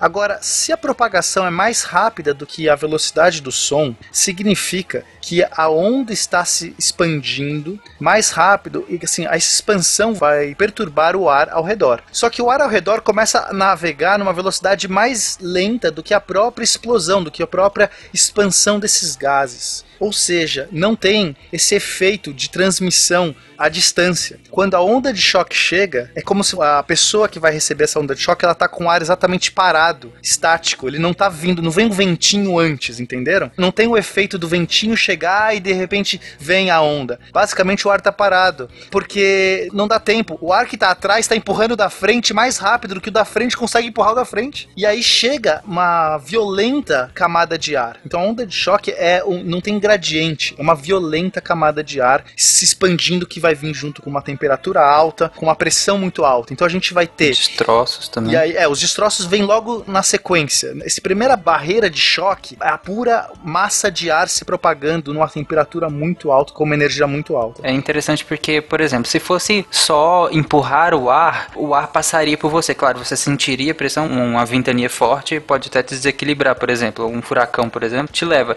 Só que a questão daqui não é, ele não está só empurrando o ar. Ele está empurrando o ar tão forte que o ar chega a ser comprimido na frente. Quando o ar é comprimido, a densidade aumenta, ou seja, é como se em vez de uma parede de ar mais permeável, agora vem uma parede de tijolo de ar, por assim dizer, bater em você. Perfeito, você vai ter uma grande massa de ar comprimida se expandindo ali. Então você vai ter sim um impacto forte. Só que existe um diferencial, um gradiente aí. Você vai ter uma parte do seu corpo que vai estar recebendo essa frente, enquanto outra ainda não recebeu.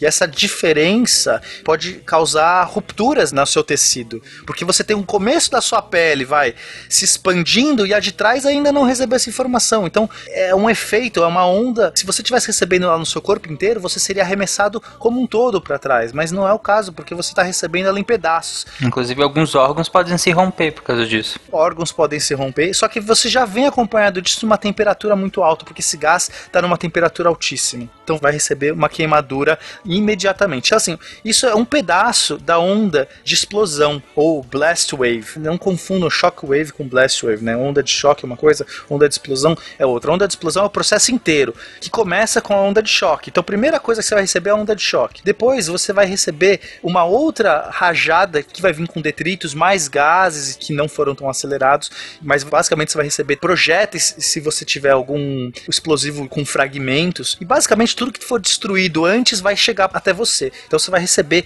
dano por conta dessas partículas sendo aceleradas muito rápidas na sua pele. Você falou, por exemplo, que ela libera muita energia, né? Até tinha falado pode liberar energia na forma luminosa e de som. E dependendo da quantidade dessa energia, ela pode ser tão alta que ela ioniza todo o ar em volta, pode transformar todo o ar em volta em plasma. E aí, pra quem quer saber o que é isso, nós temos um cast, Estados da Matéria. É verdade. Às vezes o som é muito violento e você fica surdo também, porque o seu tímpano não suporta essa variação sonora. E aí depois disso, depois dessa onda de detritos, você tem o vácuo, porque como esse ar foi expelido muito rápido, você não tem tempo de um ar ao redor ocupar. E aí esse vácuo é uma região de pressão negativa. Depois você vai ter uma implosão de uma nova camada de ar entrando para ocupar esses espaços, que isso também pode gerar dano. Então às vezes o dano que você não levou, você sobreviveu aí todos esses efeitos, mas no final você ainda recebe uma pressão negativa que vai jogar mais uma camada de ar em você e aí pode ainda gerar mais dano. Você consegue visualizar isso naqueles vídeos de teste, principalmente de artefatos nucleares, né? Onde você tem aquela cidadezinha montada, se colocam as câmeras e se detona o artefato. Aí você consegue perceber a, a onda de choque vindo, varrendo tudo e destruindo a maior parte, seguida do efeito térmico, que seria o calor. Se for um artefato nuclear, você ainda tem posteriormente o próprio efeito eh, nuclear. É, a radiação. A radiação. No último filme do Indiana Jones, se vocês lembrarem, ele se protege dentro de uma geladeira.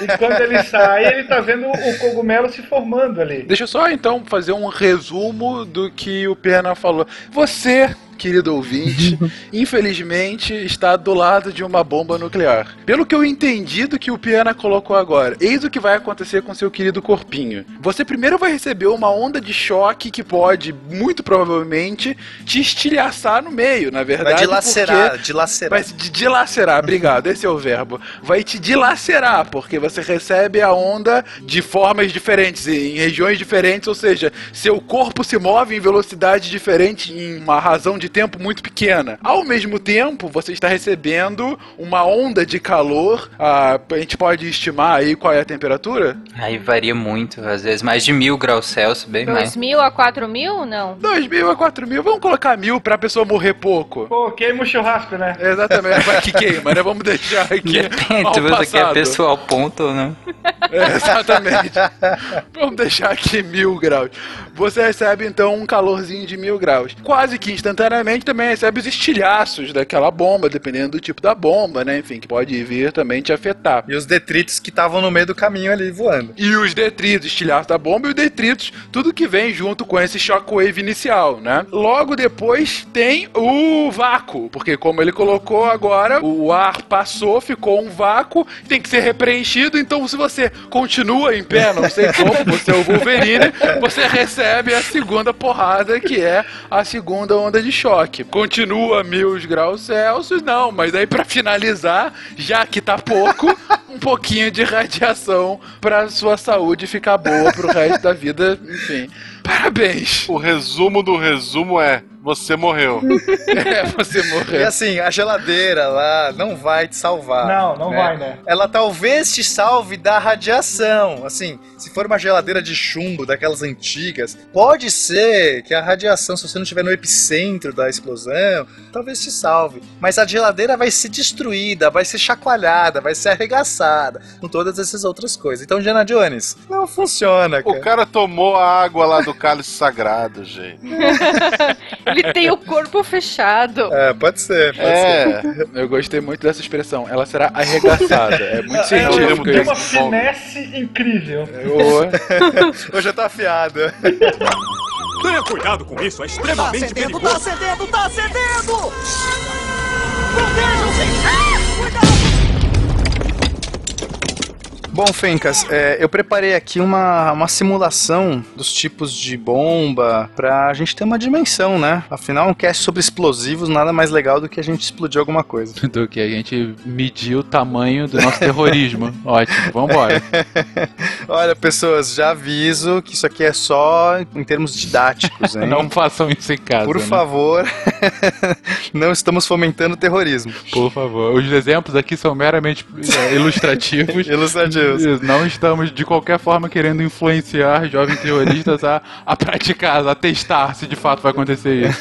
Bom, no nosso primeiro caso, caso mais singelo, seria uma granada da Segunda Guerra Mundial, a MK2, Uhum. que ela tem 57 gramas de TNT, ou na verdade equivalente TNT. Bom, se você soltar uma gra- jogar uma granada dessa no seu quarto, né, um quarto típico aí, você provavelmente vai matar ou incapacitar todas as pessoas que estão lá dentro, né? Mas nenhum dano estrutural, ou seja, as paredes não vão cair, vai no máximo, sei lá, fragmentar alguns objetos mais sensíveis.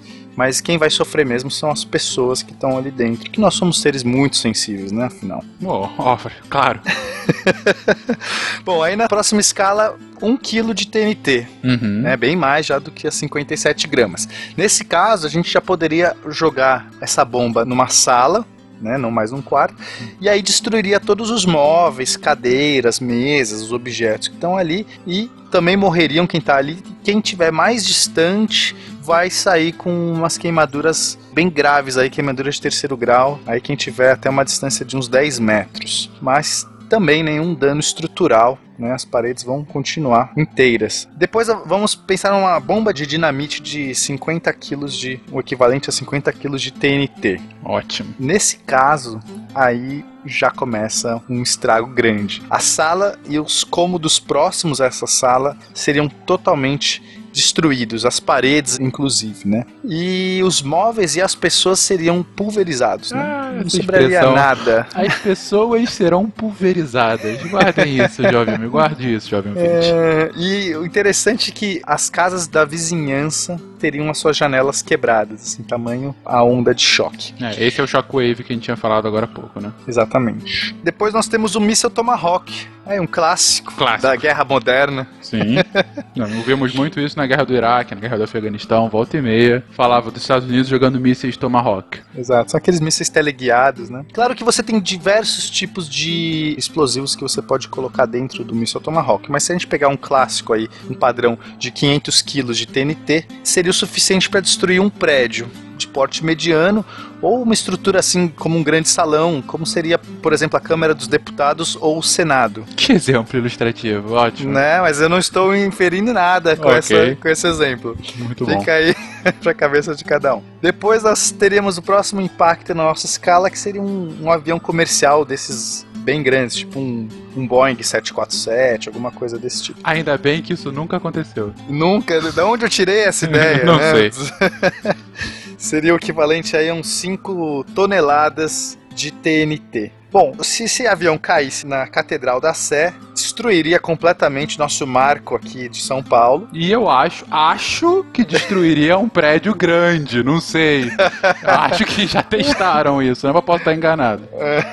e também toda a região ao redor. Teríamos mais de 700 mortos e 2 mil feridos com essa brincadeirinha aí. É, claro que isso vai depender da localidade, de onde vai cair o avião e tal, mas isso aí é uma aproximação, né, de baixo. É, é, deixa eu até fazer esse disclaimer que não temos como fazer contas, simulações precisas, tá? Porque isso vai depender da superfície de impacto, das dimensões dos objetos que estão bloqueando a explosão. Então, às vezes você tem o lugar onde teve esse impacto, você tem, sei lá, uma estrutura robusta do lado e isso vai com certeza absorver parte do choque. Então, a gente está simulando aqui em linhas gerais. Então, não quero ver nenhum ouvinte muito Eriçado. Eriç... eriçado. Eriçado é uma boa expressão. Eriçado. Que vai vir aqui, ah, essa conta aqui tá errada. São linhas gerais, tá, gente? Ordens de grandeza. Bom, a próxima bomba da nossa lista é a Fat Man. Que foi aquela que foi utilizada em Nagasaki na Segunda Guerra Mundial. A primeira foi a Little Boy, que era um pouquinho mais modesta, de 15 quilotoneladas, e e a Fat Man, um pouquinho mais gordinha, de 21 quilotoneladas.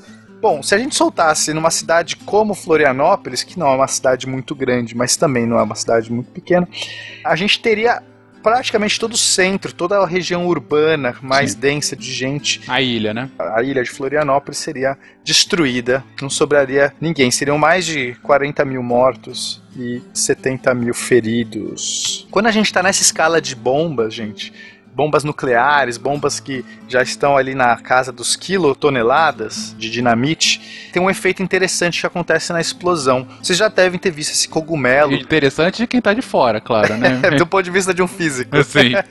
Curioso. Mas por que que vem aquele cogumelo? né? Aquilo vem das ondas de convecção, né? A gente vai ter uma expansão muito rápida, a gente já descreveu tudo aquilo, mas esses gases produzidos, eles por serem mais quentes, menos densos, sobem muito rápido e continuam se expandindo. Só que para ocupar esse espaço, os gases que estão ao redor, que são mais frios, eles entram por baixo. E essa onda de convecção, esse movimento circular, vai dar essa característica. Então, o ar quente expande, vai formar aquela crista do cogumelo lá em cima e o ar frio vem por baixo para suprir. Então por isso que a gente tem essa forma de cogumelo. Enfim, no próximo nível de escala nuclear, vamos pegar uma bomba de hidrogênio, uma bomba de fusão nuclear, porque a Uhum. Fat Man é uma bomba de fissão nuclear. Então, uma bomba de fusão, ela usa uma bomba de fissão para ativar a bomba de fusão. Né? Então olha que interessante. A gente dispara uma bomba de fissão que vai dar ignição para uma bomba de fusão que vai fundir o hidrogênio. Essa Uhum. bomba, por exemplo, a maior bomba que- que já ocorreu testes aqui no mundo, planeta Terra, foi a Tsar Bomba de 50 megatoneladas. E, amigo, se você destruir, usar uma bomba dessa a uma cidade grande como São Paulo, primeiro que você vai destruir toda a cidade, toda a grande São Paulo, vai até Mogi das Cruzes, ou seja, tudo que tiver nesse meio do caminho virou pó. Aí, gente, aqui a gente tá falando de obliteração. É, é destruir toda a grande São Paulo e um pouquinho depois. É absolutamente destruída só no impacto. Imagina que a, a galera lá de Santos vai ter queimaduras de terceiro grau. Se você mora entre Santos e Campinas, você vai ter queimadura de terceiro grau. Se você tá no meio, você vai ser obliterado. Mas caso não seja, pelo menos uma queimadura de terceiro grau. Que é muito sério, né, gente? Você pode morrer com queimadura de terceiro grau facilmente. Só ah, uma outra referência: a bola de fogo que vai se formar dessa bomba vai ter um raio de 5 quilômetros. Mais uma vez, pra quem é da capital de São Paulo, a gente tá falando, se isso for jogado no centro da cidade, a bola de fogo vai ter o tamanho mais ou menos da rodoviária do Tietê até o Ibirapuera. Esse é o tamanho da bola de fogo somente. Bom, serão mais de 11 milhões de mortos e mais de 6 milhões de feridos. Perceba que feridos são menos do que mortos, né? Porque você é Porque- obliterado. Porque é o tipo de coisa que não tem muito como só você se ferir. E o fallout, que são essas cinzas nucleares, que elas são levadas pelo vento, porque depois que tem uma bomba nuclear é detonada, a gente tem os resíduos nucleares, os resíduos que vão causar danos gravíssimos como câncer, como mutações genéticas e tudo mais, porque eles vão ficar anos ali na atmosfera, na atmosfera nem tanto, mas depositado na, superfície, né? Então vai ter uma chuva de material radioativo e esse material radioativo vai chegar até Campos de Jordão, assim, em algumas horas depois da explosão. Campos do Jordão, gente, a gente tá falando aí muito longe. Ele sobe a serra só pra te ferrar, é basicamente isso. E acho que eu, só de curiosidade, o impacto do asteroide de Chicxulub, que foi o que matou os dinossauros, ele tem 100 milhões de megaton. Então, a nossa Tsar Bomba tem 50 megatons. O impacto do asteroide gerou 100 milhões de megatons. Então, é ainda uma escala muito acima e um impacto desse comprometeria completamente a humanidade. Assim, depois disso, não teria muito o que fazer. A gente regrediria aí para uma época das cavernas ou não sei, muito muito primitiva. Aqui a gente tá falando não só do impacto direto na gente, porque, claro, a explosão seria fantástica, não tem nem como calcular, né, pena Não, não, não tem. Aí você pinta a Terra inteira. É, pior do que isso são os efeitos posteriores, né, o inverno nuclear posterior. Primeiro a gente vai ter um tremor tão forte que vai causar tectonismos na Terra. Então, ou seja, você vai ter as placas tectônicas vibrando de alguma maneira que pode gerar terremotos, ativar vulcões que estavam extintos. Então, só esses vulcões que vão ser ativos, lançando mais um monte de eh, material, cinzas na atmosfera, mais a, a- a poeira levantada com o impacto, Uhum. isso vai provavelmente tapar o Sol, deixar a luminosidade do Sol muito reduzida, que é o que a gente chama de um inverno nuclear. Uhum. E, e aí, então as plantas morrem, né? Morrendo as plantas, as pessoas não vão ter como cultivar os animais. Uhum. E, aí, a escala global. Todo mundo vai tentar primeiro sobreviver, voltar a grupos pequenos, aquela coisa meio apocalíptica. Que delícia. É isso. É basicamente isso. Gente, é, esses são os tamanhinhos das explosões, mas mais uma vez, não tentem replicar em casa. Por favor. Tenha cuidado com isso, é extremamente acendendo, perigoso. tá acendendo, tá acendendo! Protejam-se! A gente comentou aqui dos principais explosivos ao longo da história, falou sobre os efeitos e tudo mais, mas teve alguns exemplos que a gente acabou não, não comentando. E alguns, inclusive, bem presentes em filmes hoje em dia, para o uso contemporâneo dos explosivos, né? Um dos que a gente mais vê, em especial em filmes de polícia, são os explosivos plásticos, né? Como é que isso funciona? Bom, a ideia básica dos explosivos plásticos, que também são chamados de PBX, do inglês Plastic Bonded Explosive, é combinar produtos químicos explosivos com uma liga plástica. Tá, mas qual é a função dessa liga? Bom, ela tem duas funções importantes: revestir o material explosivo para que ele seja menos sensível ao choque e ao calor, mais ou menos como a TNT é, e por isso esse tipo de explosivo é relativamente seguro de você manusear, tornar o material bastante maleável, então ele se molda em diferentes formatos, visando uma alteração na direção da explosão. Esse é aquele que no- nos filmes as pessoas, tipo, molda ele do jeito que quer e gruda no lugar e Sei. enfia um paviozinho, né? Pavio não, uma espoleta. Um, um- é um espoleta. Isso. O mais conhecido deles é justamente o C4, tão avacalhado pelo cinema hollywoodiano nos dias de hoje. Mas por que ele é avacalhado? Parece que você compra C4 na banquinha da tia Lala ali, ó, na esquina da sua rua. Dois pãezinhos e um C4, por favor. O seu sobrevivência 4. No Brasil, só quem tem a licença de produção é o Exército, né, William? É, quem faz o controle dos explosivos é o Exército Brasileiro. Fábricas nós vamos ter várias, né? Ah, fora do Exército tem fábrica? São fábricas normalmente que fazem para o Exército. Fábricas de munição, fábricas de armamento, né? Mas el- elas não podem comercializar fora disso, né? Depende do tipo de explosivo. Você tem explosivo civil que é utilizado em detonação de pedreira, em abertura de minas, implosão de edificações. Esses são explosivos comercializados, só que passam por uma vistoria e pelo controle da, da seção de produtos controlados do Exército. Uhum. Então, galera, pra quem tava esperando a nossa receitinha sobre como explodir as coisas, aí vai a receita. Primeiro a gente faz uma massa, uma massa altamente explosiva. Você vai usar água, manteiga, sal, açúcar, uma xícara de farinha de trigo e quatro ovos. E o recheio, Tarik? Beterraba não, né? Pelo amor de Deus.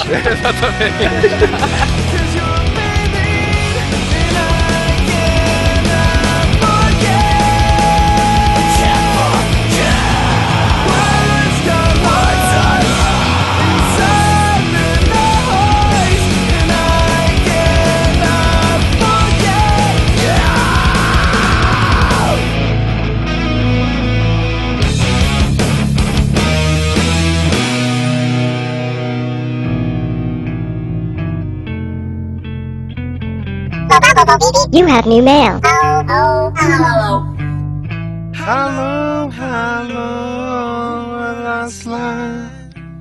Separate my side. I don't. Don't believe it's fair. Sit my third I have. Welcome, deviants and derivates such a detection place on the your letters, physics, virtues, and ethereals beyond the English lessons. I'm Marcelo Raccoon. I'm Fernanda. And I'm Jujuba. Ah, And I am Gominha, não sei. Como é Princess que é? And I Bubblegum. am... And I am Princess Bubblegum? Talvez? Não sei. Que isso, Guaxa? Você tá, você tá chique O que hoje. aconteceu, Guaxa, hoje? Uh, uh, I'm not Guaxa. I'm twin of uh, Marcelo Guaxinim. Ah, E cadê o olha só, Marcelo? o Guaxa tem o Marcelo Raccoon. I don't you know. are I Marcelo don't know. Raccoon. Raccoon. Você tá, é, ele tá se preparando pra Copa já, ele quer impressionar os gringos. Ah. que Pra Copa não, olha eu viajando pras Olimpíadas. eu tô dando pior que Rubinho. Beijo, Rubinho, pra você. Você não conhece a gente, Vai mas... saber se ele não ouve a gente, né? Olha aí, é, Pardon Anything e, e é, Raccoon, Mr. Raccoon. Yeah. É, today we need to read our patrons. Patronos. Não sei. And uh, the first é Adriano Secafim. Ala, Alan 20. Olha, Alessandro Ramos dos Santos. Alexandre. Alexandre Zucchelli. Alísio Menezes. André Andrade. André Bonfá. É, André Didi Paulino. André Luiz Parisotto Reichert. Antônio Carlos da Graça Mota Durão de Souza. Esse, só esse que tem sobrenome. Antônio César Teles Cruz. Arthur Laje de Oliveira. Bernardo. Beto Patux. Breno. Bruno Fernandes. é parente? Será que é parente do Tarik? Olha aí, infiltrado, infiltrado, será? Carlos Gonçalves de Moura. Cássio Santana. Cleiton Slaviero. Cristiano Souza. Daniel Conte. Daniel de Arruda. Daniel Lima. Daniel Martin. Daniel Scopel. Davi ou David. Castro da Silva. Diego Fernandes Rodrigues. Diego Fernando de Melo. Eduardo Gurgel. Será que ele é parente do, do, do pessoal do carro? lá? Vai saber. Será? Sucesso o carro, hein? Duro pra caramba pra dirigir. Eu já dirigi um Gurgel. Eu não. Eu não. Ó, eu tinha um vizinho ripongo aqui que tinha um. Eduardo Torres de Albuquerque. Elias S. Diniz. Emerson Místico. Esse é Olha, esse, esse, esse é miçangueiro. Evandro a gente sabe. Fabian Marcel Menezes. Fábio Rafael da Rosa. Felipe Fiorito Mancini. Felipe Panorama. Felipe Santos. Fernando Araújo dos Santos. Fernando Carletti. Fernando Chagas. Fencas. a.k.a. Fernando Malta. Francisco Miller. Franklin Marques de Oliveira. Gabriel Tulli. Giovanni Fedalto. Gianfrancesco Signore. Meu Olha Deus, que lindo. lindo! Adorei, adorei. Giovanni. Everton Souza Ribeiro. Igor Alcântara. Inui. O Inui. Isabela de Oliveira Gonzaga Morassi. Jairo Santos. Jefferson Veloso de Lacerda. João Olavo Baião de Vasconcelos. Josair Estrela Gonçalves Júnior. José Abel Mendonça Paixão. José Antônio Oliveira de Freitas. José Carlos do Nascimento Medeiros. José Luiz Tafarel. Karina. Leonardo Cessotti. Lisângelo Berti. Lucas dos Santos Abreu. Luiz Antônio Balduino Júnior. Luiz Eduardo Andrade de Carvalho. Luiz Fernando. Vai? Luiz. Fernando. Minamira Luiz Fernan-. Ah, Luiz Fernando Haru Minamihara. Hai. Marcelo Chaves Gonçalves. Marcelo Diniz. Marcelo Ozogai. Rosogai. Rosogai. Márcio. Marcos Paulo Morale. Marcos V. Sarzi. Mário César. Martim Riesel. Meu Deus, só nome difícil pra mim. Você tá Mas- pegando os japas todos. Masaki Mori. Mori. Mori. Mori. Mori. Mori. Masaki, Masaki Mori. Matheus da Silva. Matheus Vieira. Maurício Costa de Oliveira. Maurício Linhares. Maurien O Aragaki. Nayene Ferraz. Pedro Ostemac Correia. Osternak. Ostema... Ostemac, que você tá eu, eu tô indo acho. japonesa. Pedro Ostemar... Os- Osternac Osternak. Correia. É que o R e o N. Boa.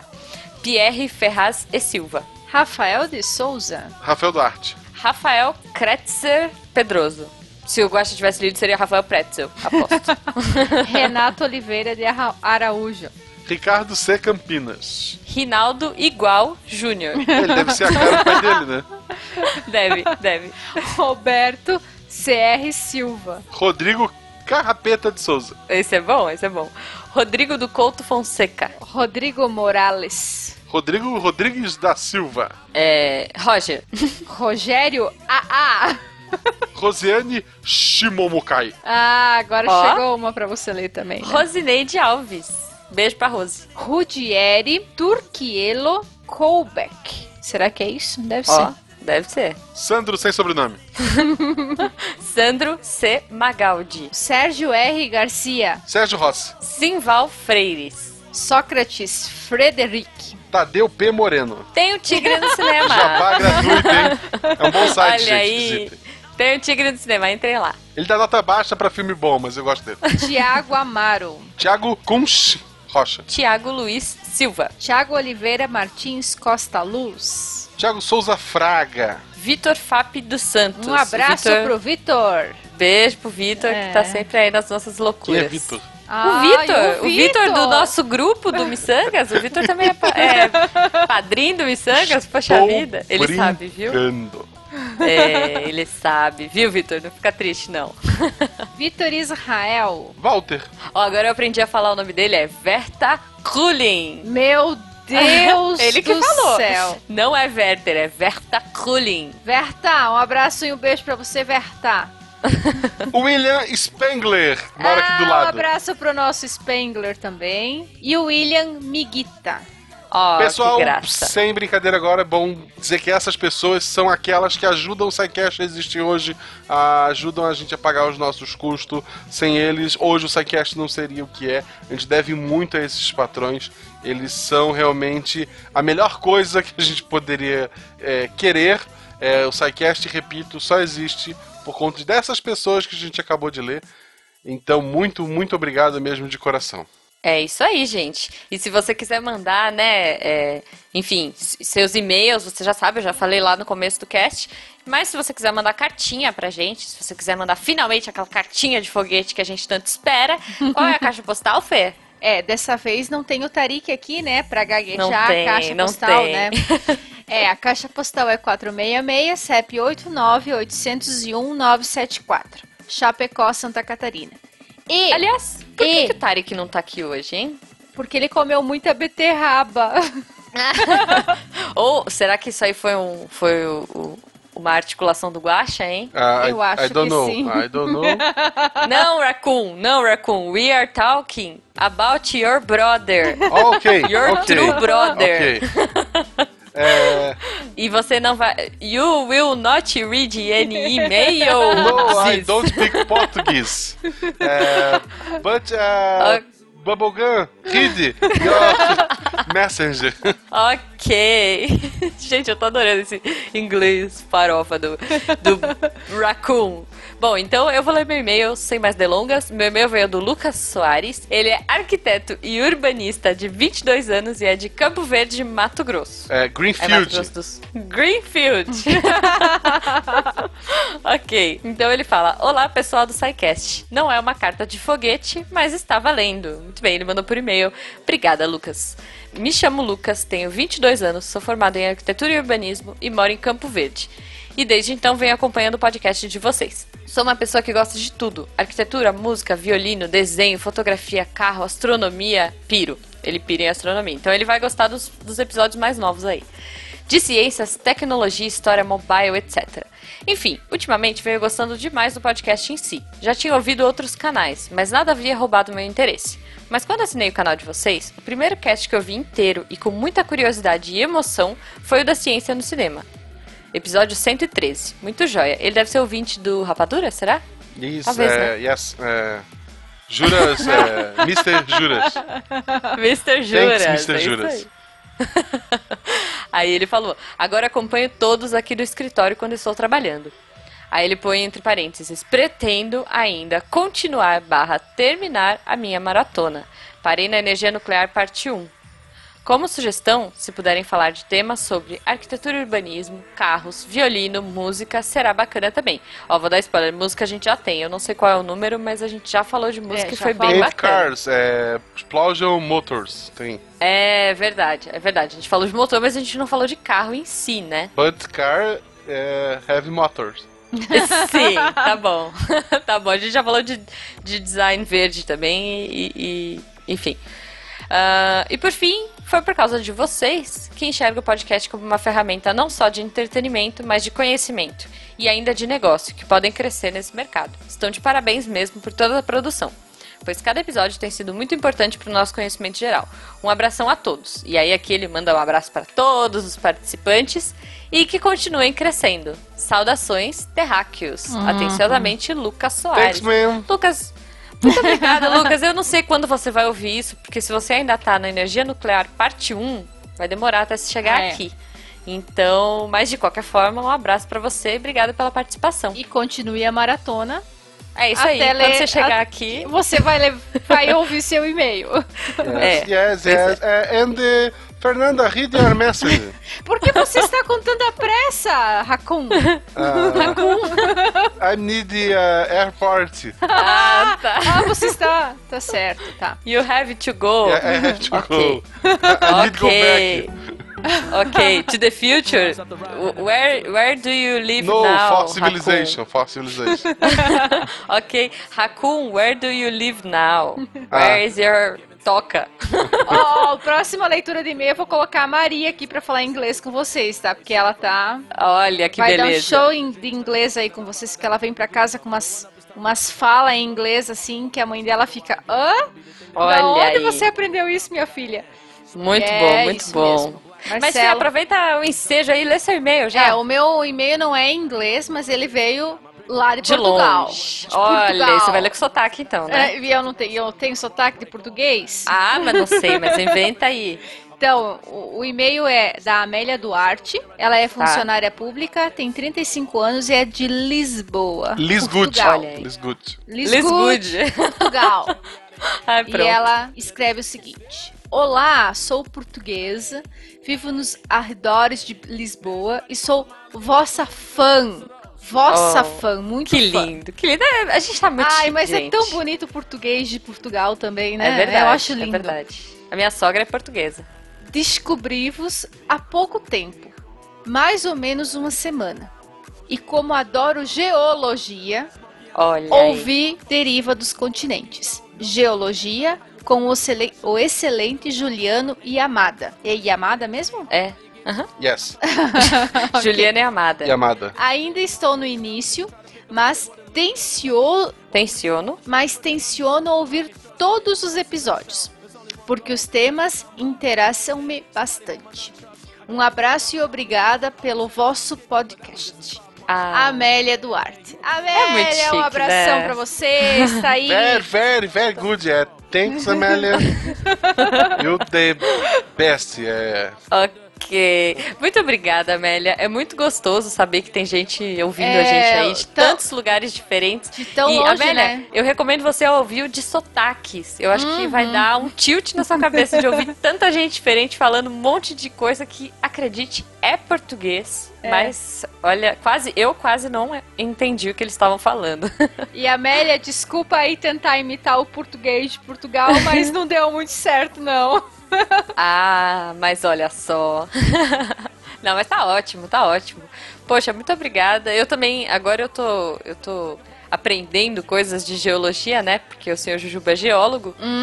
e a minha sogra é portuguesa, olha só. Então, Uhum. Olha ali. Ele, o senhor Jujuba também tem. Não, ele não tem sotaque porque ele mora aqui, né? Mas ela, quando ela fala com a mãe ao telefone, é engraçado, ela fala português super bem, português paulista, né? Hum. Mas quando ela fala com a mãe ao telefone, ela fala, ela começa a falar muito arrastado no telefone, e aí logo que ela desliga, ela fica arrastando assim por algumas horas até voltar a perder o sotaque. É muito muito interessante esse processo aí. E, poxa, qualquer dia manda um áudio pra gente, Amélia. A gente quer ouvir Isso seu mesmo. sotaque. Manda, É manda mesmo. aí. Manda aí que Vai a gente vai ser ficar muito legal. super feliz. Isso. Eu adorei que o e-mail dela é arroba sapo.pt. Olha só que diferente. Sapo. Mas, mas eu, eu, eu já trabalhei pra essa empresa, eu já fiz algum, algum comercial pra eles quando eu tava numa agência. E eles são bem, bem famosos lá, eles são bem grandes. Então acho que é isso, né, Guaxa? A gente aqui falando de No, sapo, Guaxa, vamos falar I'm de raccoon. brother. Oh, desculpa, raccoon. Uh, Raccoon. that's all, folks. Uh, goodbye, and uh, I we use in the next week. Gente, Que entendi Ne- nada next. do que ele falou nesse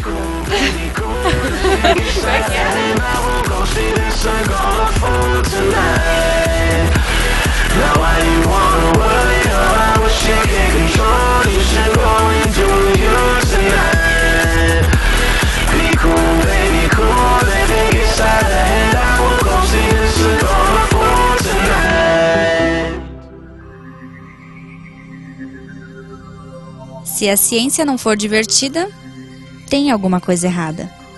Tem que ser divertida. A coisa mais divertida que tem é a ciência.